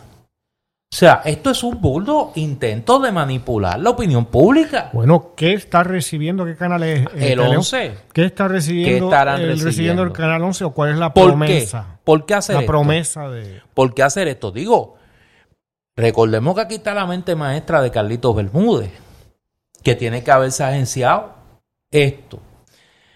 Eh, recordemos que este es el mismo canal que le hizo hace un tiempo una entrevista eh, bastante, vamos a decir, poco ofensiva Ali Sánchez. Eh, que, que, no le preguntó lo más básico. Que es identificado como uno de los estrategas de la campaña, Jennifer González. Pues entonces la pregunta aquí es, bueno, Tele 11, ¿está ayudando a la campaña Jennifer González? Pues eso cuesta dinero, ¿verdad? Pues el valor de la inversión de Tele 11 es un donativo a la campaña de Jennifer González y alguien lo debe señalar. Alguien lo debe señalar. Porque obviamente eso tiene consecuencias. Pregunto yo, si un canal hiciese exactamente lo mismo que está haciendo Tele 11 con Jennifer González, con Juan Dalmau. Uh, el escándalo mayúsculo. Estarían las querellas, mira, haciendo fila en la Comisión Estatal de Elecciones, en el Contral Electoral. Si fuera con Ana Irma Rivera Lacén, radicaban hasta en la Comisión Federal de Elecciones, querella. Y aquí no pasa nada. Aquí nadie lo denuncia. Aquí nadie dice nada sobre esta barbaridad, este intento burdo de manipular la opinión pública. Ya veremos, y repito, veremos el parto, que tendremos la cobertura de Lady Jago, el príncipe consorte y el nacimiento de los gemelos. Vamos a ver qué pasa. Mira, eh, vamos a la pausa cultural. Vamos. a la pausa cultural para luego hablar de... Nos vamos a quedar en el tema infantil. Eh, Oye, hoy yo voy para Ponce. ¿Hoy? Sí, voy para Ponce. Hoy voy a estar en el Candil. Eh, voy a estar presentando el libro de mi querido amigo, el representante a la Cámara y ahora candidato a senador por el distrito de Bayamón, José Bernardo Márquez. Propongo esperanza, columnas para una nueva política, que eh, son los escritos que José Bernardo ha publicado en varios espacios públicos noticiosos desde el 2020. José Bernardo lleva cuatro años como representante a la Cámara y ahora eh, aspira al Senado por el distrito de Bayamón, por el movimiento Victoria Ciudadana. Esa presentación es hoy eh, a las 4 de la tarde en el Candil, así que los que quieran saludarme, eh, pues pueden pasar por allá. Los que no, pues no pasen, porque los que no me quieran saludar, no pasen por el candil porque voy a estar allí. Este. Pero los que no quieran saludarte y quieren comprar el libro, pueden ah, bueno, pasar. Los que no me quieran saludar y quieran comprar el libro, pues van, o, no me saludan y compran el libro. Seguro, o compran otros libros. Saludan a Tamara y no te saludan. A saludan a Tamara eh, y no me saludan a mí. Pero como yo sé que la inmensa mayoría de la gente va a querer ir y me va a querer saludar, pues a las 4 de la tarde, hoy sábado, en el Candil. Voy a estar junto con eh, José Alberto Hernández Lázaro eh, presentando el libro eh, Propongo Esperanza de José Bernardo Márquez, donde, como decían antes los políticos, voy a hacer unas importantes declaraciones. Ah, sí. Sí. Usted va a hacer las declaraciones suyas ahí en el Candil. Sí. Mañana. mañana. Digo hoy, hoy. Digo hoy, no, no, me despiste. Hoy voy a hacer unas expresiones importantes al país allí. Sí. Sobre el presente y el futuro. Mira, como los políticos, sobre el presente y el futuro. Más allá de lo inmediato. ¿Y, está preparado Ponce para recibirlo ya? Sí, y voy a reunirme allí como antes los líderes que se reunían con varias comisiones. Yo me voy a reunir con varias comisiones allí. Multipartitas. Amplio. Que le traerán arreglos florales. Sí, amplio. Como antes, que uno llegaba a los pueblos y decía, aquí están eh, una, unas distinguidas damas del municipio recibieron al líder y le brindaron este arreglo florales y esas cosas, sí, pues así como, como el jefe, ¿te acuerdas del jefe? Sí, claro. Sí, sí, sí. como el jefe, sí, sí, El maestro de maestro. El maestro de maestro. El pionero, el pionero en esas cosas. Pues sí, a las 4 de la tarde. Eh, voy a estar en el Candil junto con, con José Alberto Hernández Lázaro hablando de este, de este libro, de la figura de José Bernardo y lo que representa, me parece, el hecho que un, que un político en activo, un, legislador incumbente, pues además de su trabajo legislativo, pues se, se, se preocupe y haga pensar a través de sus escritos. Así que, voy a hablar un poco de eso también. Antes de eso, a la una de la tarde se presenta eh, hoy sábado Chino PR de el querido ah, colega José Luis Borges, que es sobre la historia y la cultura de la comunidad china en Puerto Rico. Eh, la presentación va a estar a cargo, Y eso va a ser, mire, en la semana del centenario de la muerte de Lenin, van a estar en el candil. Vamos a estar en el mismo espacio. Eh, el liderato de la vanguardia revolucionaria del proletariado y de los sectores más avanzados de la inteligencia. Eh, y lamentablemente no tenemos ejército para que estén también los militares eh, pundonorosos junto con los intelectuales honestos y los sectores de vanguardia de la clase obrera y campesina del país. Van a estar los creadores del podcast Plan de Contingencia, eh, Esteban Gómez y Guariones Padilla, que son los miembros del batallón eh, Vladimir Ilich Ulyanov del Ejército Revolucionario Socialista, Marxista, Leninista y Proletario puertorriqueño. Y maoísta. Y maoísta también. Y trotskista, No, los trotskistas están en otro lado. A los trotskistas no están ahí. no, los trotskistas están allá. sí, esos son de los que van, compran el libro de José Bernardo y no me saludan. sí, ya tú lo verás. Eh, pues la presentación del libro de José Luis es a la una de la tarde. A las dos y treinta se presentan los libros más recientes del doctor Noel Allende Goitía, eh, querido colega, La reproducción humana y social de las músicas y Music, Music in the Flesh. Esto es a las 2 y 30 de la tarde y a las 4 presentamos el libro de José Bernardo junto con José Alberto Hernández Lázaro. Y entonces, eh, el domingo, mañana, de 12 a 4 de la tarde, es la conferencia ilustrada sobre la vida del insigne compositor eh, Héctor Urdaneta. Eh, eso es a las 4 de la tarde. Ese es el, menú de este fin de semana. Es el décimo aniversario del Candil, ¿no? Y es el décimo aniversario del Candil que se celebra todo este, todo este fin de semana.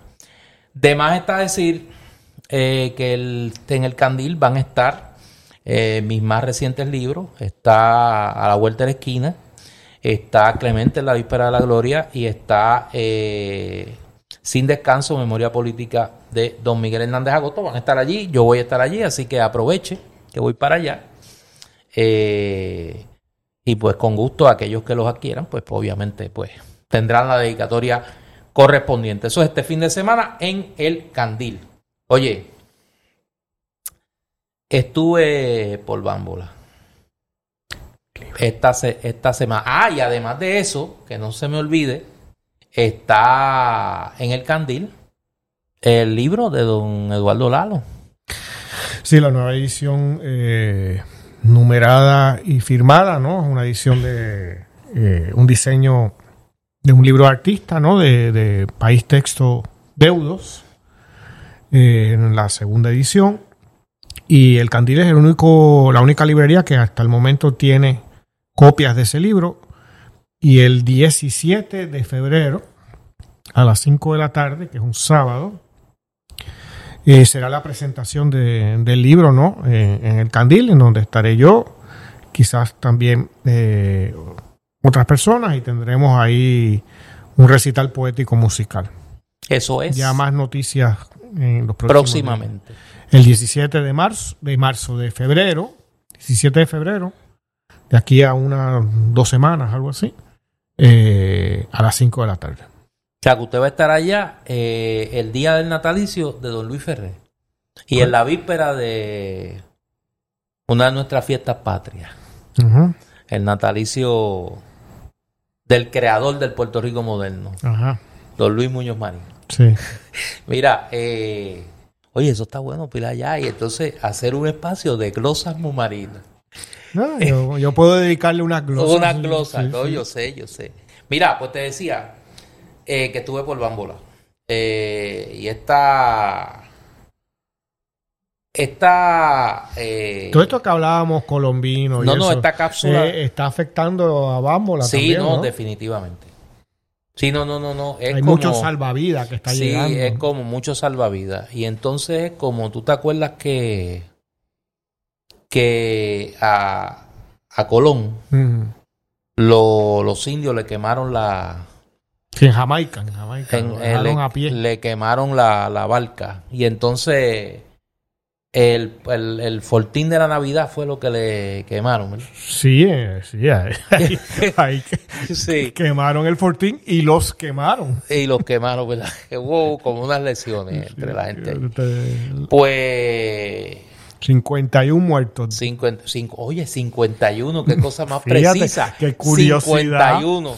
Eso es como un presagio. Sí, un presagio de hace De, cinco siglos. De cinco pico. siglos, pero así es. La, que- así son las profecías. Sí. O sea, se cumplen. Mira, eh, Isaías eh, eh, profetizó cuántos siglos antes de el nacimiento de Jesús. Como cuatro o cinco. Cuatro o cinco siglos, pues imagínate tú, pues van cinco, fíjate. Sí, estamos, bien, ahí, estamos ahí, ahí, estamos- 51, mira. Estamos en el 51. Mira, pues, precisamente, eh, esta cápsula de Bámbola tiene mucho que ver con unos descubrimientos, hablando de descubrimientos, de un descubrimiento que yo hice allí. Los juegos de mesa Ajá. son excelentes para compartir en familia y con amigos. En Bámbola consigues diferentes juegos para las diferentes edades. Uno, uno muy popular es el famoso juego de club. ¿Tú has jugado club?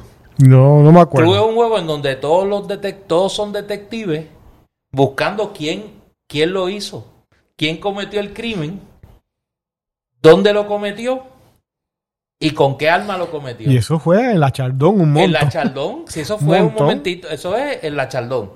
Eso es excelente para aquí dice divertirse una noche familiar. Yo, yo sé que hay una gente que lo juega y no se divierte. y siente como un complejo de persecución justificado, ¿no? Cuando juegan este club. También consigue juegos como eh, el bingo. Mm. Bingo es bueno. Sí, pero hay unos que juegan bingo, pero con la con los numeritos marcados. Con los numeritos marcados. Pero eso es bueno después cuando tú estás, si tú estás en un ambiente cerrado por mucho tiempo, pues te organiza uno, te organiza el bingo Tú te imaginas un bingo con canica. con canica, que en vez de chavo, canica. O sea, lo Sí. que- la que se puede formar allí. Sí, entonces tienen otro que es Perfection. Digo, eso tiene poco que ver con, No, con no, el no, pero tienen otro que es Simon, que es el que tú Mm. este adivinas. Mm. Y esos clásicos, que todos son muy útiles para jugar así cuando usted está mucho tiempo encerrado, eh, son clásicos que no pasan de moda y siguen siendo los favoritos de muchos.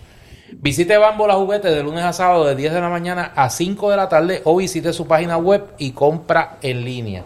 Oye, en, en Bambola hay mucha gente que debe de pasar por allí. Con ese tema de los, de los juegos, deben de pasar por allí. Con ese tema de los juegos, deben de pasar por allí. Mira, eh, dije que nos íbamos a quedar en el, en el tema infantil. ¿Tú has visto el tantrum que le dio a Pablito? La verdad que no lo he visto. Pues Pablito le dio un tantrum porque eh, Pablito había hecho todo este anuncio, Pablito Hernández, de que eh, era el único candidato demócrata a comisionado residente y que por eso los demócratas lo iban a ayudar. Y eso tiene alguna Bueno, porque él, él confiaba que eso le diera la oportunidad de recibir colaboración económica del Comité Congresional Demócrata Los que obviamente los viendo- candidatos. Por eso, pero. Por, sea, vamos a llegar a donde tú estás.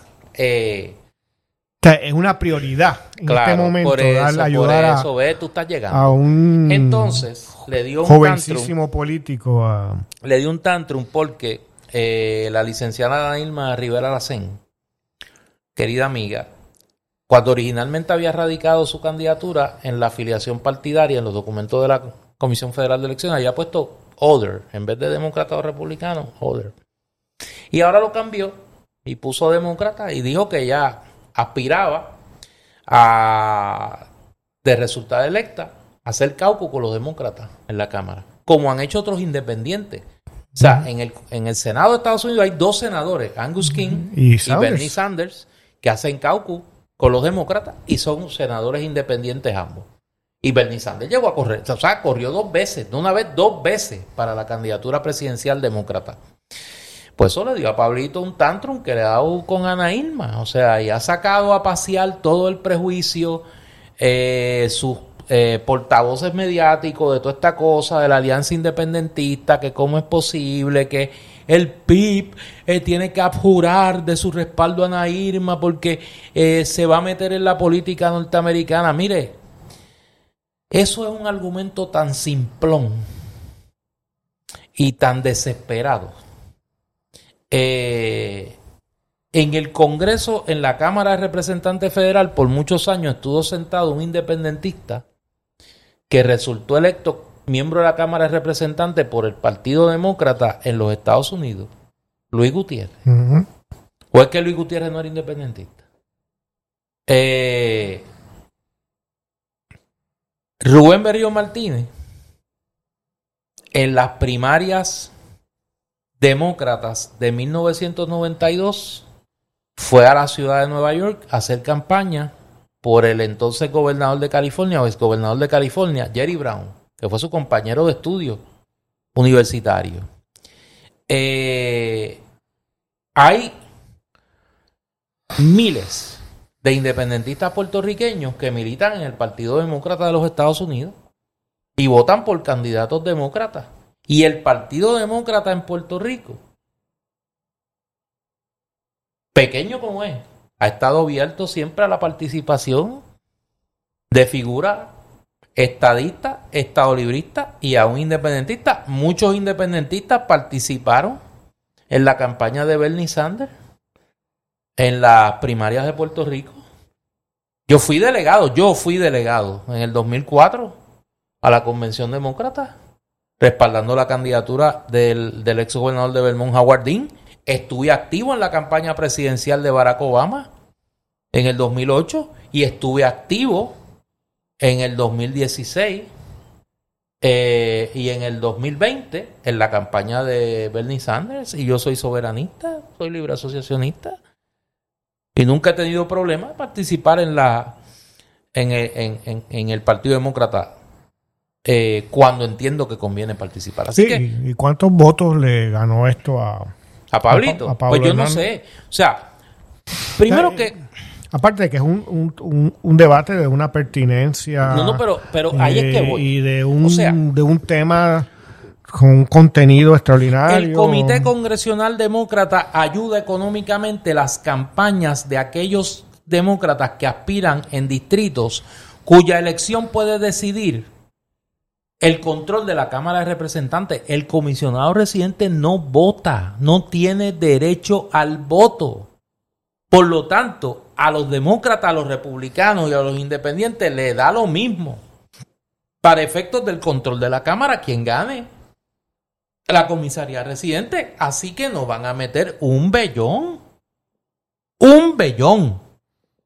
Que en la elección de Puerto Rico. En este.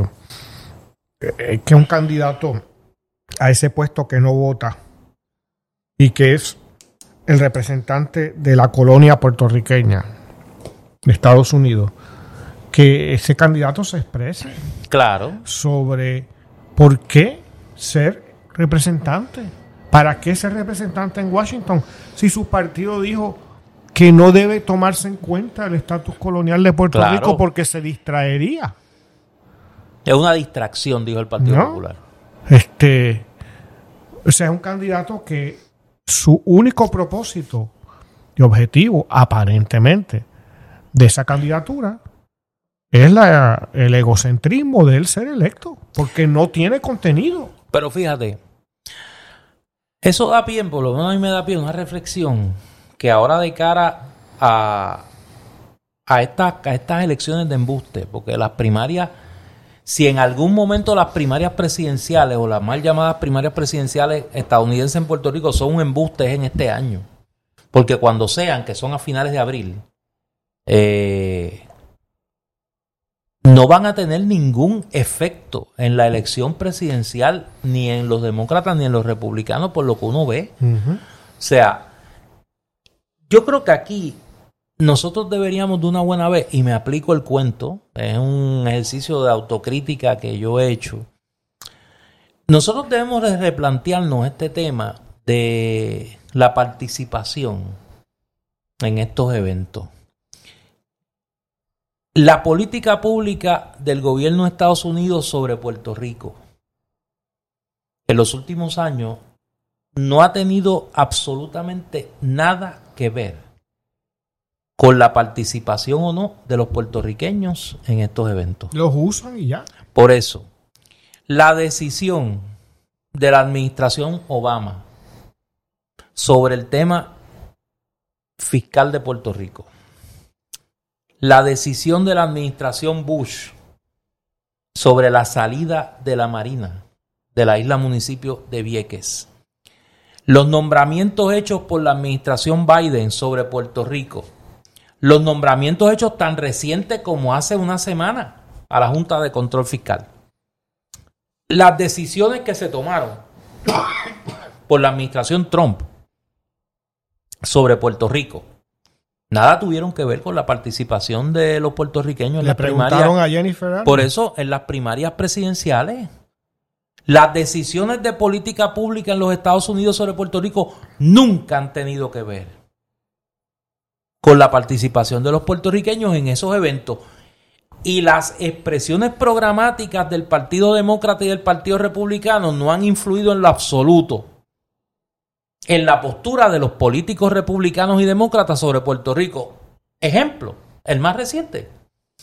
¿Cuántos años hace que el Partido Republicano de Estados Unidos, convención tras convención, aprueba una plataforma o programa de gobierno con un compromiso con el respaldo a la estadidad? Eso viene desde los, desde los tiempos de Barbosa.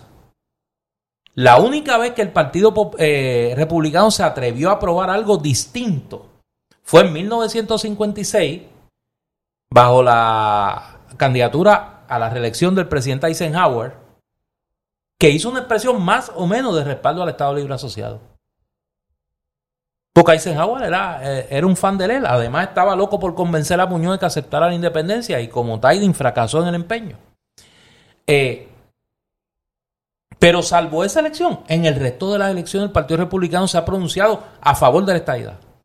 Y entonces, ¿por qué la mayoría de los congresistas republicanos se oponen a la estadidad? ¿Por qué? Si fueran, si tuviese el peso que alguna gente le da aquí, pues era para que la mayoría de los auspiciadores del proyecto de Jennifer González fueran republicanos y no demócratas, como ocurre ahora. Y ya con los republicanos controlando la Cámara se hubiera aprobado. Fíjate que es un gesto vacío del Partido Republicano que se ha repetido por más de 120 años. Sí, ¿Sabes? ¿Y qué hacen los eh, estadistas en Puerto Rico? Porque ni se quejan. Son, No. son el perfecto colonizado. Bueno, yo he hecho la pregunta aquí en Palabra Libre. Llevo varios episodios haciendo la misma pregunta. ¿Qué van a hacer los republicanos puertorriqueños con la candidatura de Donald Trump? ¿Van a permitir que Donald Trump corra aquí? ¿Nadie va a impugnar la participación de Trump en la primaria de Puerto Rico? ¿Lo van a endosar? Néstor, el Partido Republicano es un club social. Claro, lo sé. Y tú no quieres, ellos quieren tener su fiestecita. Lo sé. Tú sabes.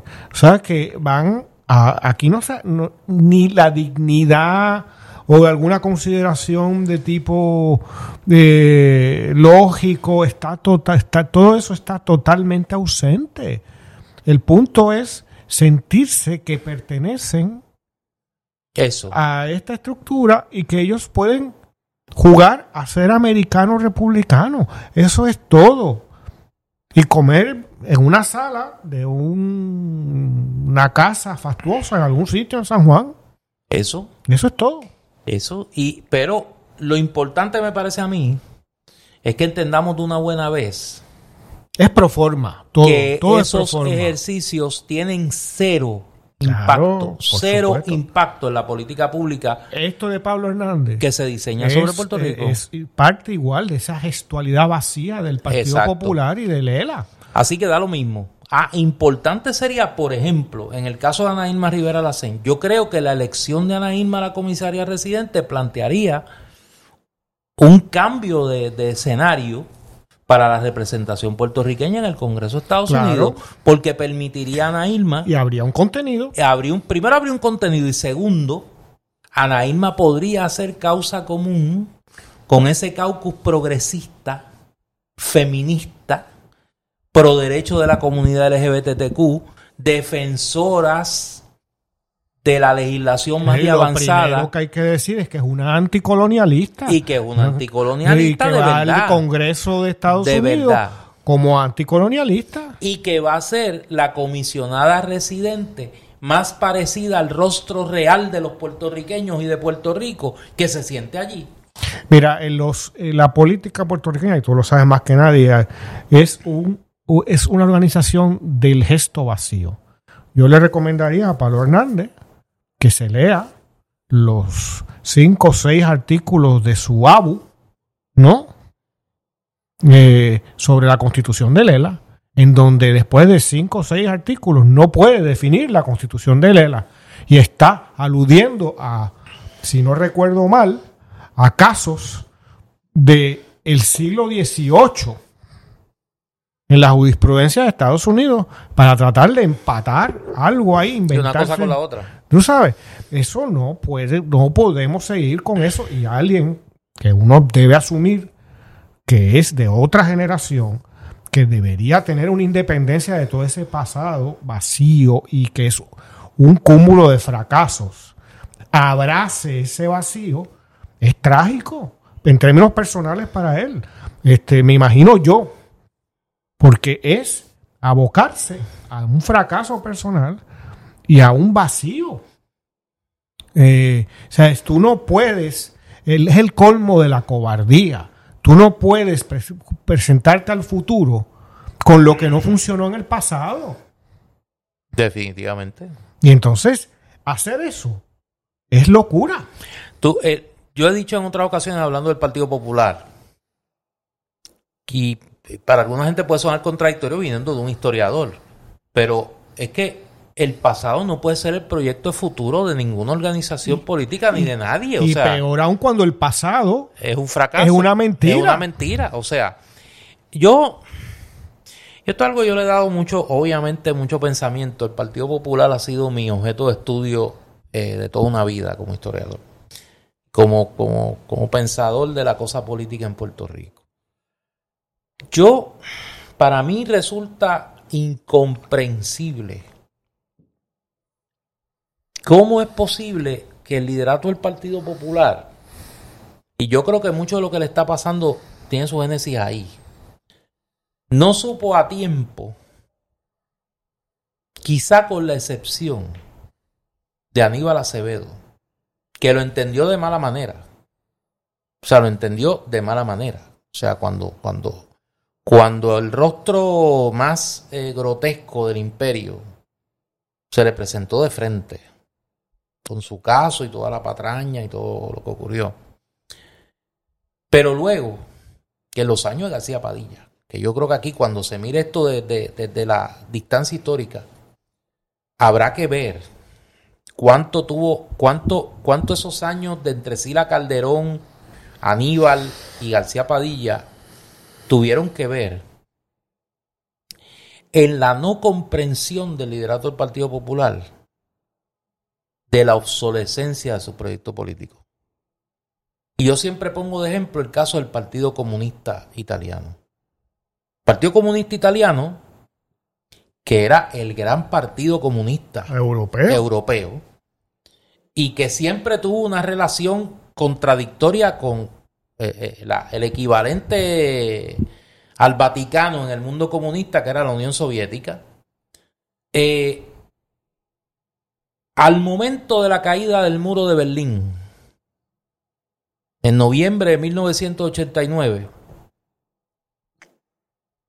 su secretario general, Aquilio Queto, llamó un congreso extraordinario al Partido Comunista y dijo, mire, el mundo en el que nosotros creíamos se acabó. La, la utopía que nosotros le presentamos al pueblo italiano como posible se acabó. Y ese era un partido que era casi un partido socialdemócrata de todos los partidos comunistas europeos.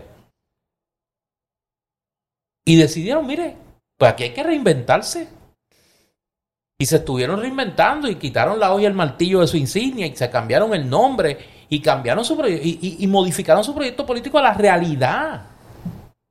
El Partido Popular ha hecho todo lo contrario. O sea, el Partido Popular se ha aferrado al pasado y no ha reconocido no solo que el pasado ya no existe, sino que tu construcción del pasado que tú reivindicas resultó ser una mentira.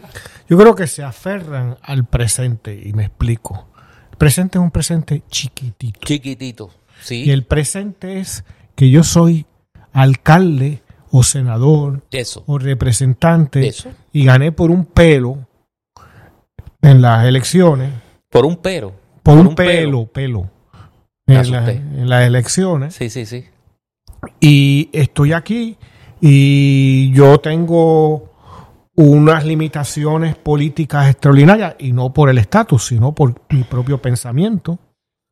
Yo llegué a esto creyendo no en un proyecto político, sino en un club político.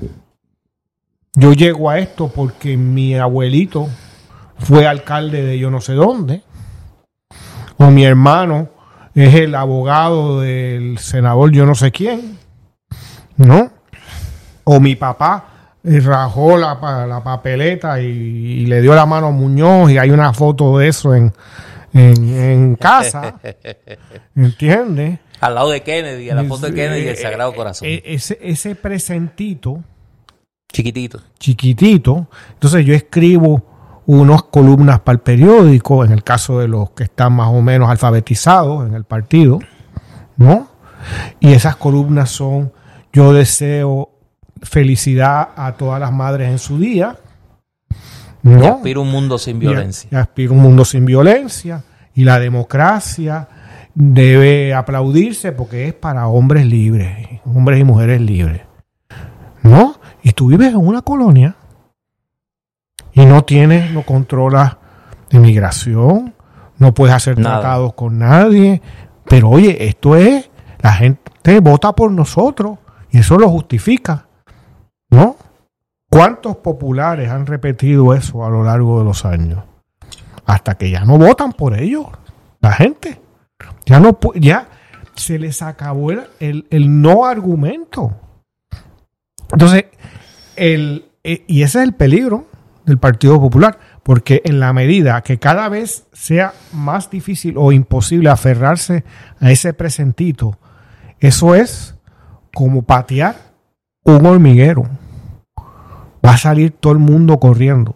Ah, no, no, no tengo duda de eso. No, en cuanto yo no ve, yo ve, el alcalde de Caguas vea que actual, que es popular, que no ganó, olvídate, se mueve todo el mundo a otro lado.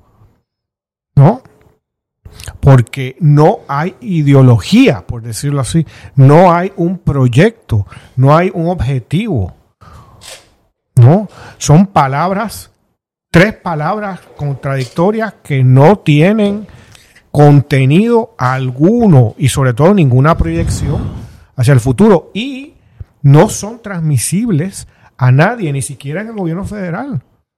Porque no está hablando el mismo idioma y no me refiero a español e inglés, sino que qué rayos es la autonomía puertorriqueña. No, no lo entienden, no entienden. No es que no existe. No existe y no lo entienden. No existe en la jurisprudencia de Estados Unidos. No es un diálogo imposible. Es, la, el newspeak que hablaba George Orwell, ¿no? El newspeak de muñozista. De, tú sabes, de, de, de coherente, de, federal y confederal y ese tipo de barbaridades conceptuales que, decía. Y como era una época en donde no hay interlocutor, no sé, una época donde la mordaza impide que hasta dentro de su propio partido, por el terror que sembraba Muñoz mismo ante la disidencia, ¿no? que expulsaba y sacaba y marginaba, no hay nadie que cuestione. O sea que hay esta, este torrente de palabras que nunca se cuestiona. Y eso es lo que existió en Puerto Rico hasta el siglo XXI. Usted, lo que digo una y otra vez, una generación que vive con libertad en Puerto Rico, de pronto el bipartidismo está frente a las cuerdas. Yo pensaba esta semana, a la luz de una lectura que, que comencé a hacer, y que voy a recomendar con entusiasmo. Eh, ya pasamos de la pausa cultural, pero quiero pues, en este tema traerla. Se acaba de publicar un libro que es sencillamente la radiografía más documentada, más realista, más cruda y más intelectualmente honesta de Puerto Rico en este momento. La doctora Linda Colón, eh, destacada académica y además funcionaria público, fue la directora de eh, la Oficina de Comunidades Especiales bajo la administración de, de Sila Calderón. Acaba de publicar el libro La herencia de la exclusión, desigualdad y pobreza, Puerto Rico, siglo XXI. Es la versión eh, en libro del lamento borincano en el 2024. Es el retrato con documentos, con cifras, con datos, con relatos de la experiencia de Linda como académica y como funcionaria público de un país que vive quizás su momento más dramático en términos sociales y económicos desde la década del 30. Y es curioso, a mí que me gustan las analogías históricas, que nuevamente Puerto Rico se enfrenta ante la decadencia de sus estructuras políticas, ante un drama económico y social desgarrador, y la presencia de un movimiento político emergente que recoge distintos elementos de la vida política puertorriqueña en torno a un proyecto de redención social, económica y política como fue en 1940 el Partido Popular. Lo que pasó después pasó después. Pero no hay duda que en 1940 y en 1944 el Puerto Rico que buscaba una salida de esa decadencia económica, de esa decadencia moral, de esa decadencia política, encontró un instrumento donde gente de distintas procedencias, había republicanos como Jesús Piñero, había independentistas liberales, independentistas nacionalistas, había comunistas, había autonomistas del Partido Liberal, se juntaron en torno a un programa y dijeron, mira, nosotros estamos de acuerdo en una reforma agraria, aumento del salario a los empleados públicos, la promoción del desarrollo económico a través de empresas estatales. Y lograron una mayoría electoral en torno a un proyecto de cambio de país. Y yo creo que es una circunstancia bien parecida. Ahora, eh, hay un país que quiere cambiar, hay un país que quiere derrotar el cambio. Y esa va a ser, como en el 40, el gran reto. Eh, yo no tengo duda alguna que los Tatito Hernández, los, eh, los Pierluisi, en el 40 hubiesen estado del lado de la coalición. Hubiesen estado del lado del tripartismo, no hubieran sido populares. Eh, y en ese sentido, a mí me parece y por eso recomiendo la lectura del libro de Linda, porque la verdad te da en la cara. O sea, es un libro muy bien escrito. Son 600, casi 600 páginas. Tiene como 20 páginas de texto. Tiene 590 y pico. Eh, tiene 598 páginas de contenido y como 20 páginas de bibliografía y citas. Es un libro extraordinario y el que quiera saber cuál es el Puerto Rico en el que vive lo tiene que leer. Y me parece que de ahí... El Puerto Rico real. El Puerto Rico real, no el Puerto Rico de la fábula del bipartidismo. Y me parece que es una buena manera de entender por qué es tan urgente el cambio en el país. Porque no se puede vivir en el país que describe Linda Colón, que es lamentablemente el país que existe. Mira, eh, esta semana nosotros habíamos hablado en, Palabra Libre, la semana pasada, de que del triunfo de Trump, de Donald Trump en, la, en el caucus de Iowa, y ganó en New Hampshire esta semana. Eh, irónicamente, yo nunca había visto un, candidato, un ganador tan molesto como Donald Trump el martes. Porque Nikki Haley, la, la ex gobernadora de Carolina del Sur, no se quitó. quiere, seguir. Y esa muchacha no es boba. que no es ninguna muchacha para empezar, pero, pero esa señora no es boba. Y ella se queda porque ella sabe que hay una posibilidad de que Trump no llegue. Y ella quiere tener un número de delegados importante en esa convención republicana, porque si cuando llegue la convención Trump no puede ser candidato. Y ella es la segunda que tiene número de delegados. Sí, pero por otro lado, Néstor, está viendo un fenómeno, me parece, y esto quizás es para que lo dialoguemos, a ver qué te parece a ti también, o cuál ha sido tu percepción. Estaba leyendo hoy unos artículos en Político y, y, escuchando... Que siempre son buenos. Sí, si no era el podcast del New York Times, era el del Washington Post o el del New Yorker, en fin, a veces los confundo, ¿no? Porque los oigo todos regularmente. Y estaban comentando del fenómeno, sabes que es muy distinto este 2024 al 2016, donde Trump era un escándalo, donde las maneras de Trump, los comentarios de Trump, cómo, cómo debatía, eh, cómo se refería a los otros candidatos, era todo motivo de, era algo excéntrico, era algo que no, como que no se había visto, etcétera. Tiene novedad. Hoy está totalmente normalizado. Ya es parte del, del, de la, del común de la hacer política en los Estados Unidos. Y la, los, los periodistas comentaban de que ya no despierta el grado de escándalo no entre republicanos, digamos, de los Bush, sino aún dentro de los demócratas. Ya no despierta ese nivel de escándalo y, alerta que en sectores como los eh, afrodescendientes, eh, Biden está perdiendo su apoyo, que no necesariamente quiere decir que van a votar por Trump, pero probablemente muchos no van a votar.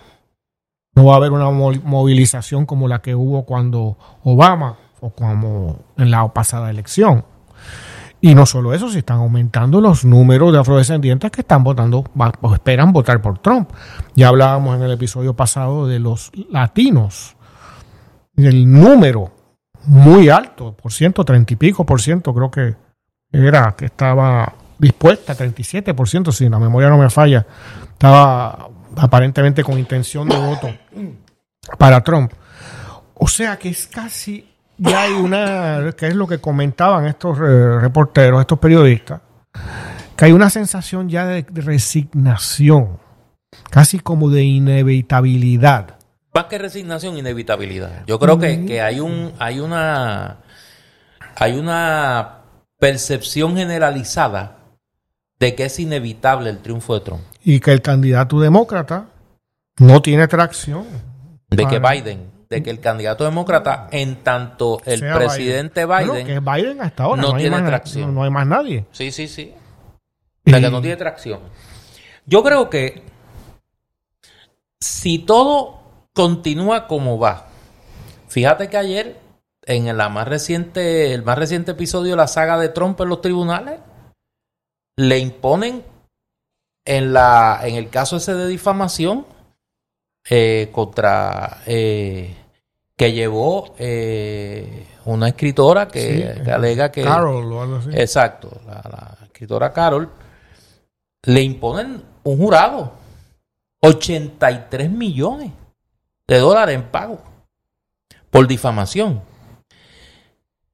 y entonces se va del tribunal molesto antes de que viniera el veredicto, se fue a su próxima actividad de campaña. O sea, él tiene dos teatros de campaña. Las actividades proselitistas y los, las vistas judiciales. Y los tribunales. Y los tribunales. Pero parecería ser que en ese electorado republicano, en ese micromundo republicano, que me parece que ahí es que está, como decía Cantinflas, el detalle. En ese micromundo republicano, Trump tiene la mayoría.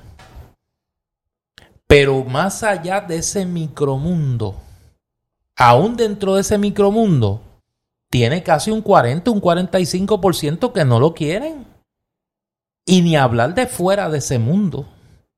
O sea, no suma un voto fuera del universo eh, del universo maga. O sea, fuera del universo maga, Trump no suma un voto. Sí, lo que comentábamos en el episodio pasado. Claro es que Biden está apostando a el mal menor. Sí, Y es como una especie, como, co- como, como antes los populares. O sea, yo voy a ganar porque hay una mayoría de gente que no quiere que gane o que vuelva el PNP. pero las encuestas están mostrando a Trump como ganador. Sí. Yo donde creo que puede haber una eh, endijita. Nos falta muchísimo todavía. Claro, ¿no? fa- por eso, falta mucho. Este mes de febrero va a ser crucial porque este mes de febrero tiene eh, el caucus de Nevada y slash las primarias y el de la Virgen, eso no cuenta. Tienes a final de mes la primaria de Carolina del Sur, que es allí Nikki Haley se juega la vida, aunque las encuestas la ponen cogiendo una pela contra Trump, porque el establishment republicano allí nunca la ha querido. O sea, ella es anatema allí en ese establishment republicano. Hay que recordar que en ese que Carolina del Sur fue el Waterloo de John McCain. Por ejemplo, en el 2000 contra, contra George W. Bush. O sea, luego de McCain ganar New Hampshire y convertirse en la gran esperanza blanca en aquel momento, eh, la campaña de Bush contra McCain y del establishment republicano de South Carolina contra McCain fue bestial. O sea, fue bien dura, bien, bien. Allí se juega la, la- política a lo bruto, ¿no? Luego ya tiene la primaria de Michigan. Que por la composición de ese electorado en Michigan, ella está apostando a que ella tenga un buen papel allí. En los estados donde, y me comentaba una amiga que conoce ese mundo de la política norteamericana, porque ha estado dentro por mucho tiempo. Ella un poco era la que me explicaba la estrategia de Nikki Haley. Me dice, mira, Nikki Haley lo que va a tratar es de acumular delegados en los estados donde las primarias, donde los delegados se reparten proporcionalmente, donde no aplica la regla del winner take all, del que gana se lleva todo, y llegar con una cantidad de delegados sustancial a la convención para apostar a que en caso de que Trump no pueda ser candidato, ella es la candidata, porque es la, segunda en número de delegados en la convención. Claro, eso, eso implica que, que Trump sea convicto antes de la convención de, eh, republicana, que es en agosto, y que, y o que el efecto de los procesos judiciales que quedan contra Trump sea tan devastador que realmente lo convierta en un problema. El, el- la, la- la gran interrogante con esa estrategia, con, con esa estrategia es que todo eso ya ha comenzado a ocurrir. Y no pasa nada. Y con no, no, pasa así. Sí, es que lo- pasa que Trump se Se fortalece. lo fortalece, sí. Por eso, no es que Trump se debilita. O sea, se fortalece adentro del Partido Republicano. Pero aquí, y es un error que se comete en el análisis, y yo lo he comenzado a hacer, no estoy en condiciones en este episodio de, de presentar mi, de, de- de presentar un análisis responsable porque lo comencé a hacer. Yo creo que cuando uno analiza la política norteamericana tiene que entender que el método de elección en los Estados Unidos no es un método nacional. O sea, en ese sentido, las encuestas nacionales son de muy poco valor. Claro, te dan una idea de la percepción de por dónde anda el, el- el electorado, ¿no? Pero hay que tomar, hay que analizar, hay que, hay que darse a la tarea de analizar las encuestas en los estados decisivos, los 10 o 12 estados que son realmente decisivos. Porque la mayoría de los estados en Estados Unidos se decantan por un lado o para el otro. O sea, ya es muy difícil que cambien. Sí, Idaho no va a ser demócrata. Por eso, por eso, Alaska no va a ser demócrata, por ejemplo. O sea, son estados que tienen una, una, eh, eh, una tendencia repetida, ¿no? Pero hay unos 12 estados, alrededor de 12, 14 estados, que son swing states, o sea, estados que se mueven de un lado para otro. Y esos son los que hay que mirar. Ahí hay que mirar quién está adelante en cada uno de esos estados porque esa puede ser la manera más eficaz de entender para dónde va la elección de verdad. Y en ese sentido, yo no he hecho ese análisis todavía, soy bien honesto, y lo he comenzado a hacer y he visto de todo. Eh, pero también hay un elemento, yo, los que oyen palabra libre saben que yo no yo, yo he ido disminuyendo en mi entusiasmo por Biden. Porque creo que Biden se ha convertido en... No, no, Biden se ha convertido en un problema para el Partido Demócrata. Bueno, eh, no, o sea, tú a lo sabes mejor que no, desde el a lo principio mejor lo no que- tiene solución. A lo mejor no tiene solución. Y ese es el buey con el que hay que arar en noviembre. Pero, pero yo creo que Biden apuesta a que él está al frente en la mayoría de esos estados. Biden va a ser un candidato. y que aunque pierda el voto popular, gane en el colegio electoral por esa mayoría en esos estados. Yo lo veo menos técnico y lo que tú dices, como lo comparto totalmente, y es lo que debería ser un verdadero analista.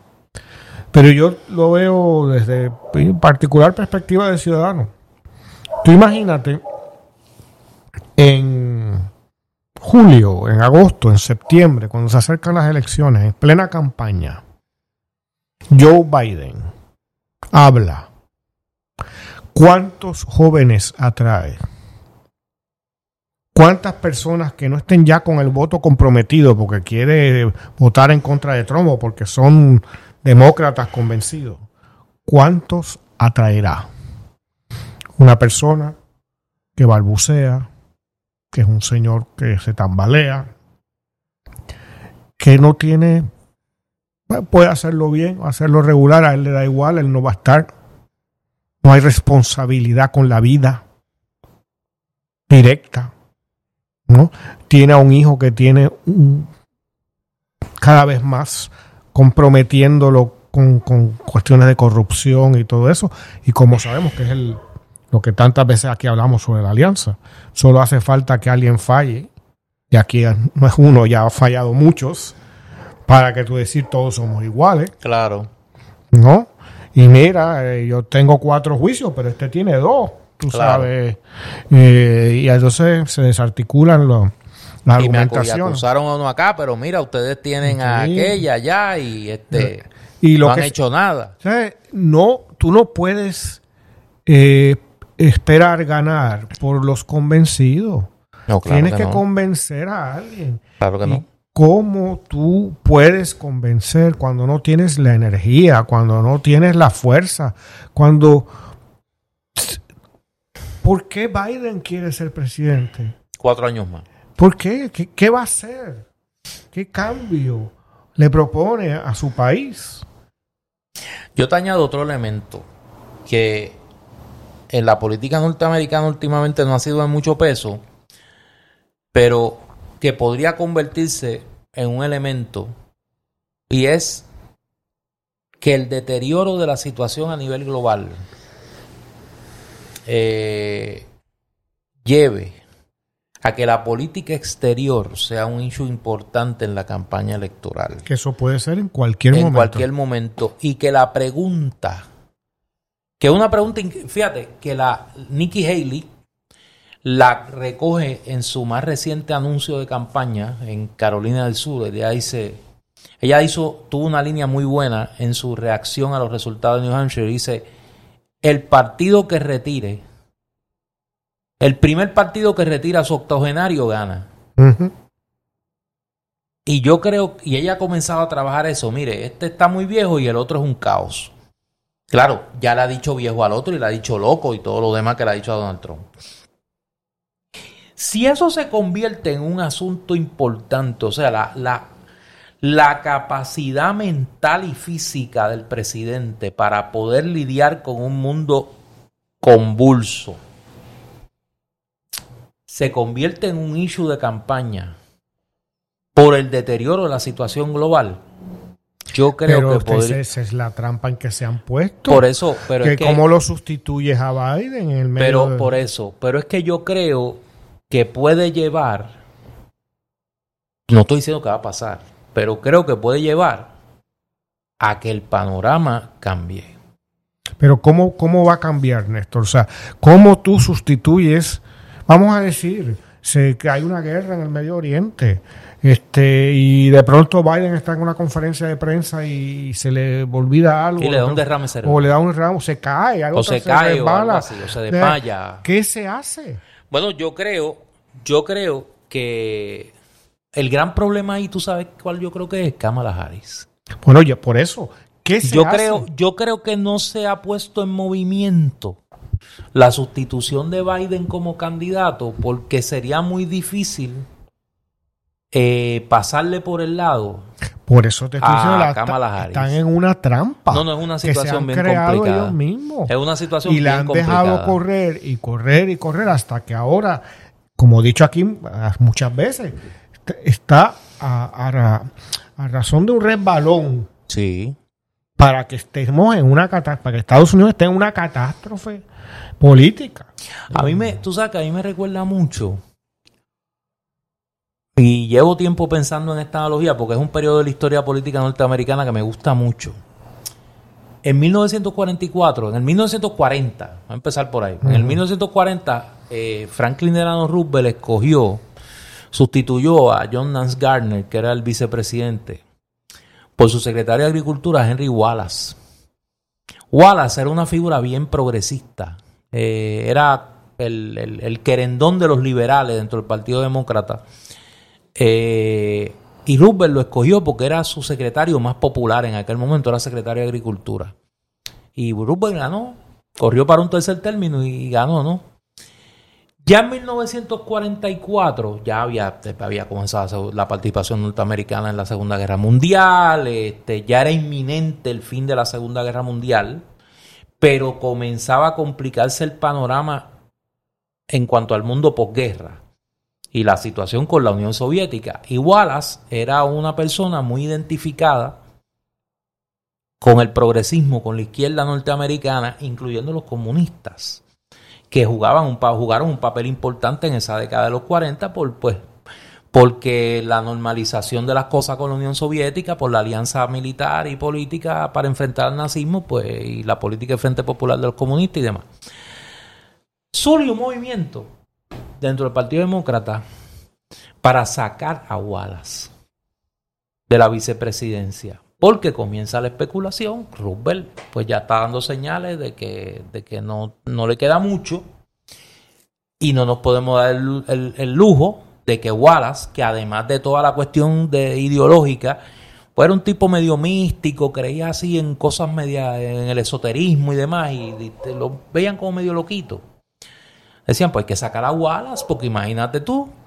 Y en ese mare magnum y la confusión de Roosevelt, que no quería, que deja un poco por la libre la cosa, dice, no, Wallace es buena gente, pero fulano es buena gente también, y el otro es buena gente también, tú sabes. Y escojan ustedes a quien ustedes quieren. Pues, de buena a primera, lo, la derecha demócrata se organiza, derrotan a Wallace y eligen a este senador de Missouri, que era un tipo anodino, mangoneable, Harry S. Truman. ¿Qué pasó? Truman resulta electo candidato a vicepresidente. Eh, gana Roosevelt y Truman. En noviembre y en abril se murió Roosevelt. ¿Y quién queda presidente? Harry S. Truman. Y uno de los what if, en los escenarios de historia alternativa que le gustan tanto a la gente y a los historiadores nos gustan más, uno de los what if más famosos de la política norteamericana es que hubiera pasado si en abril del 45, en vez de Truman, estuviera Henry Wallace de presidente. O sea, si hubieran tirado o no las bombas atómicas. Hay- o- y la relación con la Unión Soviética y la Guerra Fría, o sea, hay toda una cadena de eventos que uno dice, mira, a lo mejor si igual hubiera sido presidente, pues nada estuviera pasado. Lo que quiero decir es que alguna gente en el Partido Demócrata debe estar pensando como pensaban esos, esos political bosses, los jefes urbanos demócratas que controlaban la maquinaria demócrata, y dicen, bueno, ¿y si este hombre se muere? Pero tienen que estarlo pensando. Por eso- Están atrapados. ya. Cama, por eso, pero es que atrapados estaban los otros y se movieron y sacaron a Wallace contra Roosevelt. Pero ¿cómo tú sacas a Kamala Harris y a Biden? bueno, por eso digo, Están estando en el poder. por eso digo, si la situación en el, en, la- en el campo internacional se deteriora y la pregunta de qué podría pasar en un escenario de un segundo cuatrenio de Biden bajo las presentes circunstancias o más deterioradas, comienza a percolar en la mente de mucha gente, yo creo que podríamos ver un escenario. Pero, Néstor, ¿quién provoca No, eso? no, no sé, yo no sé. Simplemente ¿Sabes? estoy utilizando. Cuando tú tienes a las dos, los dos puestos tan ocupados, Claro. el partido, de, pregunto, porque yo no sé, Partido Demócrata, ¿qué hace? Hace un, un- una, un- una reunión de sus líderes Bueno, principales obviamente, y bueno obviamente, obviamente. le da un golpe de Estado No, no, no. El Partido o- Demócrata se amarró a sí mismo. Yo creo que no se han amarrado tanto. Porque aunque ellos no han promovido un proceso primarista, tienen, ma- mantienen abierto el proceso. O sea, nada impide que en un escenario donde mañana Biden, como hizo Lyndon B. Johnson en 1968, Ujú. porque de todo esto hay precedente. O sea, Lyndon B. Johnson fue a una primaria en New Hampshire. Por y, po- y dijo, no voy más. no, no, no. Pasó un susto con Eugene McCarthy, que sacó más o menos lo que sacó Nikki Haley en New Hampshire. 42% sacó McCarthy. En aquel momento contra 48 el gobernador de New Hampshire, que estaba corriendo como, como candidatura de agua, fíjate. Eh, porque Johnson no se atrevió a ir a la, a la, primaria y puso de testaferro a Brannigan, el gobernador de New Hampshire en aquel momento, que sacó 48%. McCarthy sacó 42%. McCarthy estaba opuesto a la guerra de Vietnam. Su candidatura era una candidatura básicamente simbólica. ¿Qué provocó? La entrada de Bobby Kennedy a la carrera presidencial. Y un mes después, a finales de marzo, Johnson un día dijo voy a dar un discurso. Dijo, mire, ¿saben qué? No voy a correr. Me voy y el Partido Demócrata tuvo que elegir entre McCarthy, Kennedy, que lo matan la noche de que gana la primaria de California, eh, y el vicepresidente, que era Hubert Humphrey. o sea, que lo que tú, tú- lo que el tú- amigo de Doña Fela. Lo que habría que, lo que tú estás presentando es que vamos a decir que por alguna circunstancia Biden de aquí a dos meses diga yo no voy a ser Yo no voy. más candidato y que de pronto aparezcan El gobernador de California, la gobernadora de, de poniendo al Partido Demócrata en una, y Kamala Harris. en una posición de debilidad. Bueno, porque- no, van a la convención Sí, pero, y pues que sea lo que Dios quiera. pero es decir, hay que crear Y todas que esas gane el mejor. Por eso, bueno, no, yo no, pero es que yo creo que eso no es tan difícil. Yo creo que eso no es tan difícil y no es un escenario, y aquí voy yo con mi teoría, no es un escenario descabellado. No, yo no, yo ah, no, no, yo es el no escenario común, no se ve desde el 68 Pero el hecho de que, vamos a decir, que un que presidente diga no voy. se, pongan en la posición de quizás como bueno, como lo mejor, tener que hacer eso, muestra hasta qué punto se Bueno, han construido su Te propia digo más, trampa. te digo más. Y eso es lo malo. A mí me gusta la política norteamericana y, y- y la he estudiado a veces creo que más que la política puertorriqueña. El propio Truman, en el 52, fue a una cena de esas de Jefferson y Jackson, que eran antes como que los grandes eventos del Partido Demócrata. Y digo, mire, y antes de terminar, quiero decirle que no soy candidato a la reelección. Y aquello formó un escarceo porque era a meses, a semanas de la convención. Y en la convención, que era en Chicago, le toca dar el discurso de bienvenida al gobernador de Illinois, que era Adlai Stevenson. Y dio un discurso tan brutal que la gente dijo, mira, ¿sabe qué? Este es el que debe correr. Y de no ser candidato a nada, salió de la convención nominado a presidente. Adlai Stevenson. Y salió. Bueno, cogió una pela con Eisenhower, Pues- pero es que estaba corriendo contra Dwight D. Eisenhower, contra el héroe de el héroe de, de la Segunda Guerra y un Eh, cuatrenio de al héroe de Mar-a-Lago. No, no, no, no, por lado. eso. Y un cuatrenio de Truman que había sido tan malo y que había muchos señalamientos. Además que los demócratas llevaban 20 años en el poder. O sea, el desgaste de 20 años en el poder. Que con todos esos factores, y Eisenhower que tenía una popularidad por las nubes y una campaña, la primera campaña de televisión que explota eh, comercialmente una figura política fue la de Eisenhower en el 52, el I like Ike. Pero, Pero lo que quiero decir con Pero- todo esto, esto no ha, esto ha pasado. El que no haya pasado hace tiempo no quiere decir que no pueda pasar. De acuerdo, Néstor, pero lo creo que el- esto, que creo que es una muy buena aportación de tu parte, Gracias. nos muestra cuán complicada está la situación y cuán peligrosa es. Y los demócratas han esperado, como pasa muchas veces, es la condición humana, porque no se atrevieron a actuar en su, cuando debieron actuar. Y se encuentran ahora en, en un callejón sin salida, que para poder salir de ese callejón, que es uno de estos mecanismos que tú identificas, hay que traer a un montón de camiones y de bulldozers y eso y abrir el final de la calle. Pero los dos fueron un año en el año electoral. No fue un año antes, Sí, ni de fueron acuerdo. meses antes de la, de la convención. Pero te, y aquí, pero bueno, esa era la política en su estado normal. Tenemos a Trump ahora.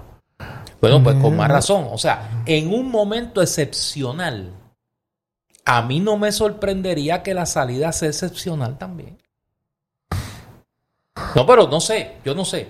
Vamos a ver. Vamos a ver, pero la, la, la, ¿sabes? Lo que quiero decir, vamos a decir que eso pasara. A lo mejor es lo mejor que les puede pasar a los demócratas. Yo creo que sería lo mejor. Pero a lo mejor provoca una reacción de fortalecer a Y Trump. yo creo que si los demócratas que hay una tuviesen- cuestión de tiempo también. O sea, si los no- demócratas tuviesen una competencia donde fuera Kamala Harris y fueran uno o dos candidatos más a una convención, a- digo al resto de las primarias que quedan, y a una convención, podrían levantar un entusiasmo que podría servir de combustible para ganarle a Trump. Y podrían generar una candidatura de esperanza y de resistencia que obviamente Biden no, no puede generar por, su, por una cuestión eh, gerontocrática. a mí me parece, Y que Kamala Harris tampoco. y me parece por pensarlo y por corazonada también, que ya están tarde. Yo creo que, se, como decía Héctor Rafael, ah, volviendo a la analogía beisbolera, se les está haciendo tarde. Se les está- yo, yo creo que queda poquito Yo tiempo. creo que ya se les hizo tarde. Bueno, para que no se nos haga tarde, yo soy Néstor Duprey. Y yo soy Eduardo Laro. Esta es Palabra Libre y nosotros regresamos. Recuérdense que estoy hoy, los que nos oyen sábado, estoy hoy en Ponce a las 4 de la tarde. Los esperamos por allí en la presentación del libro Propongo Esperanza de José Bernardo Márquez, pero en Palabra Libre regresamos en una semana.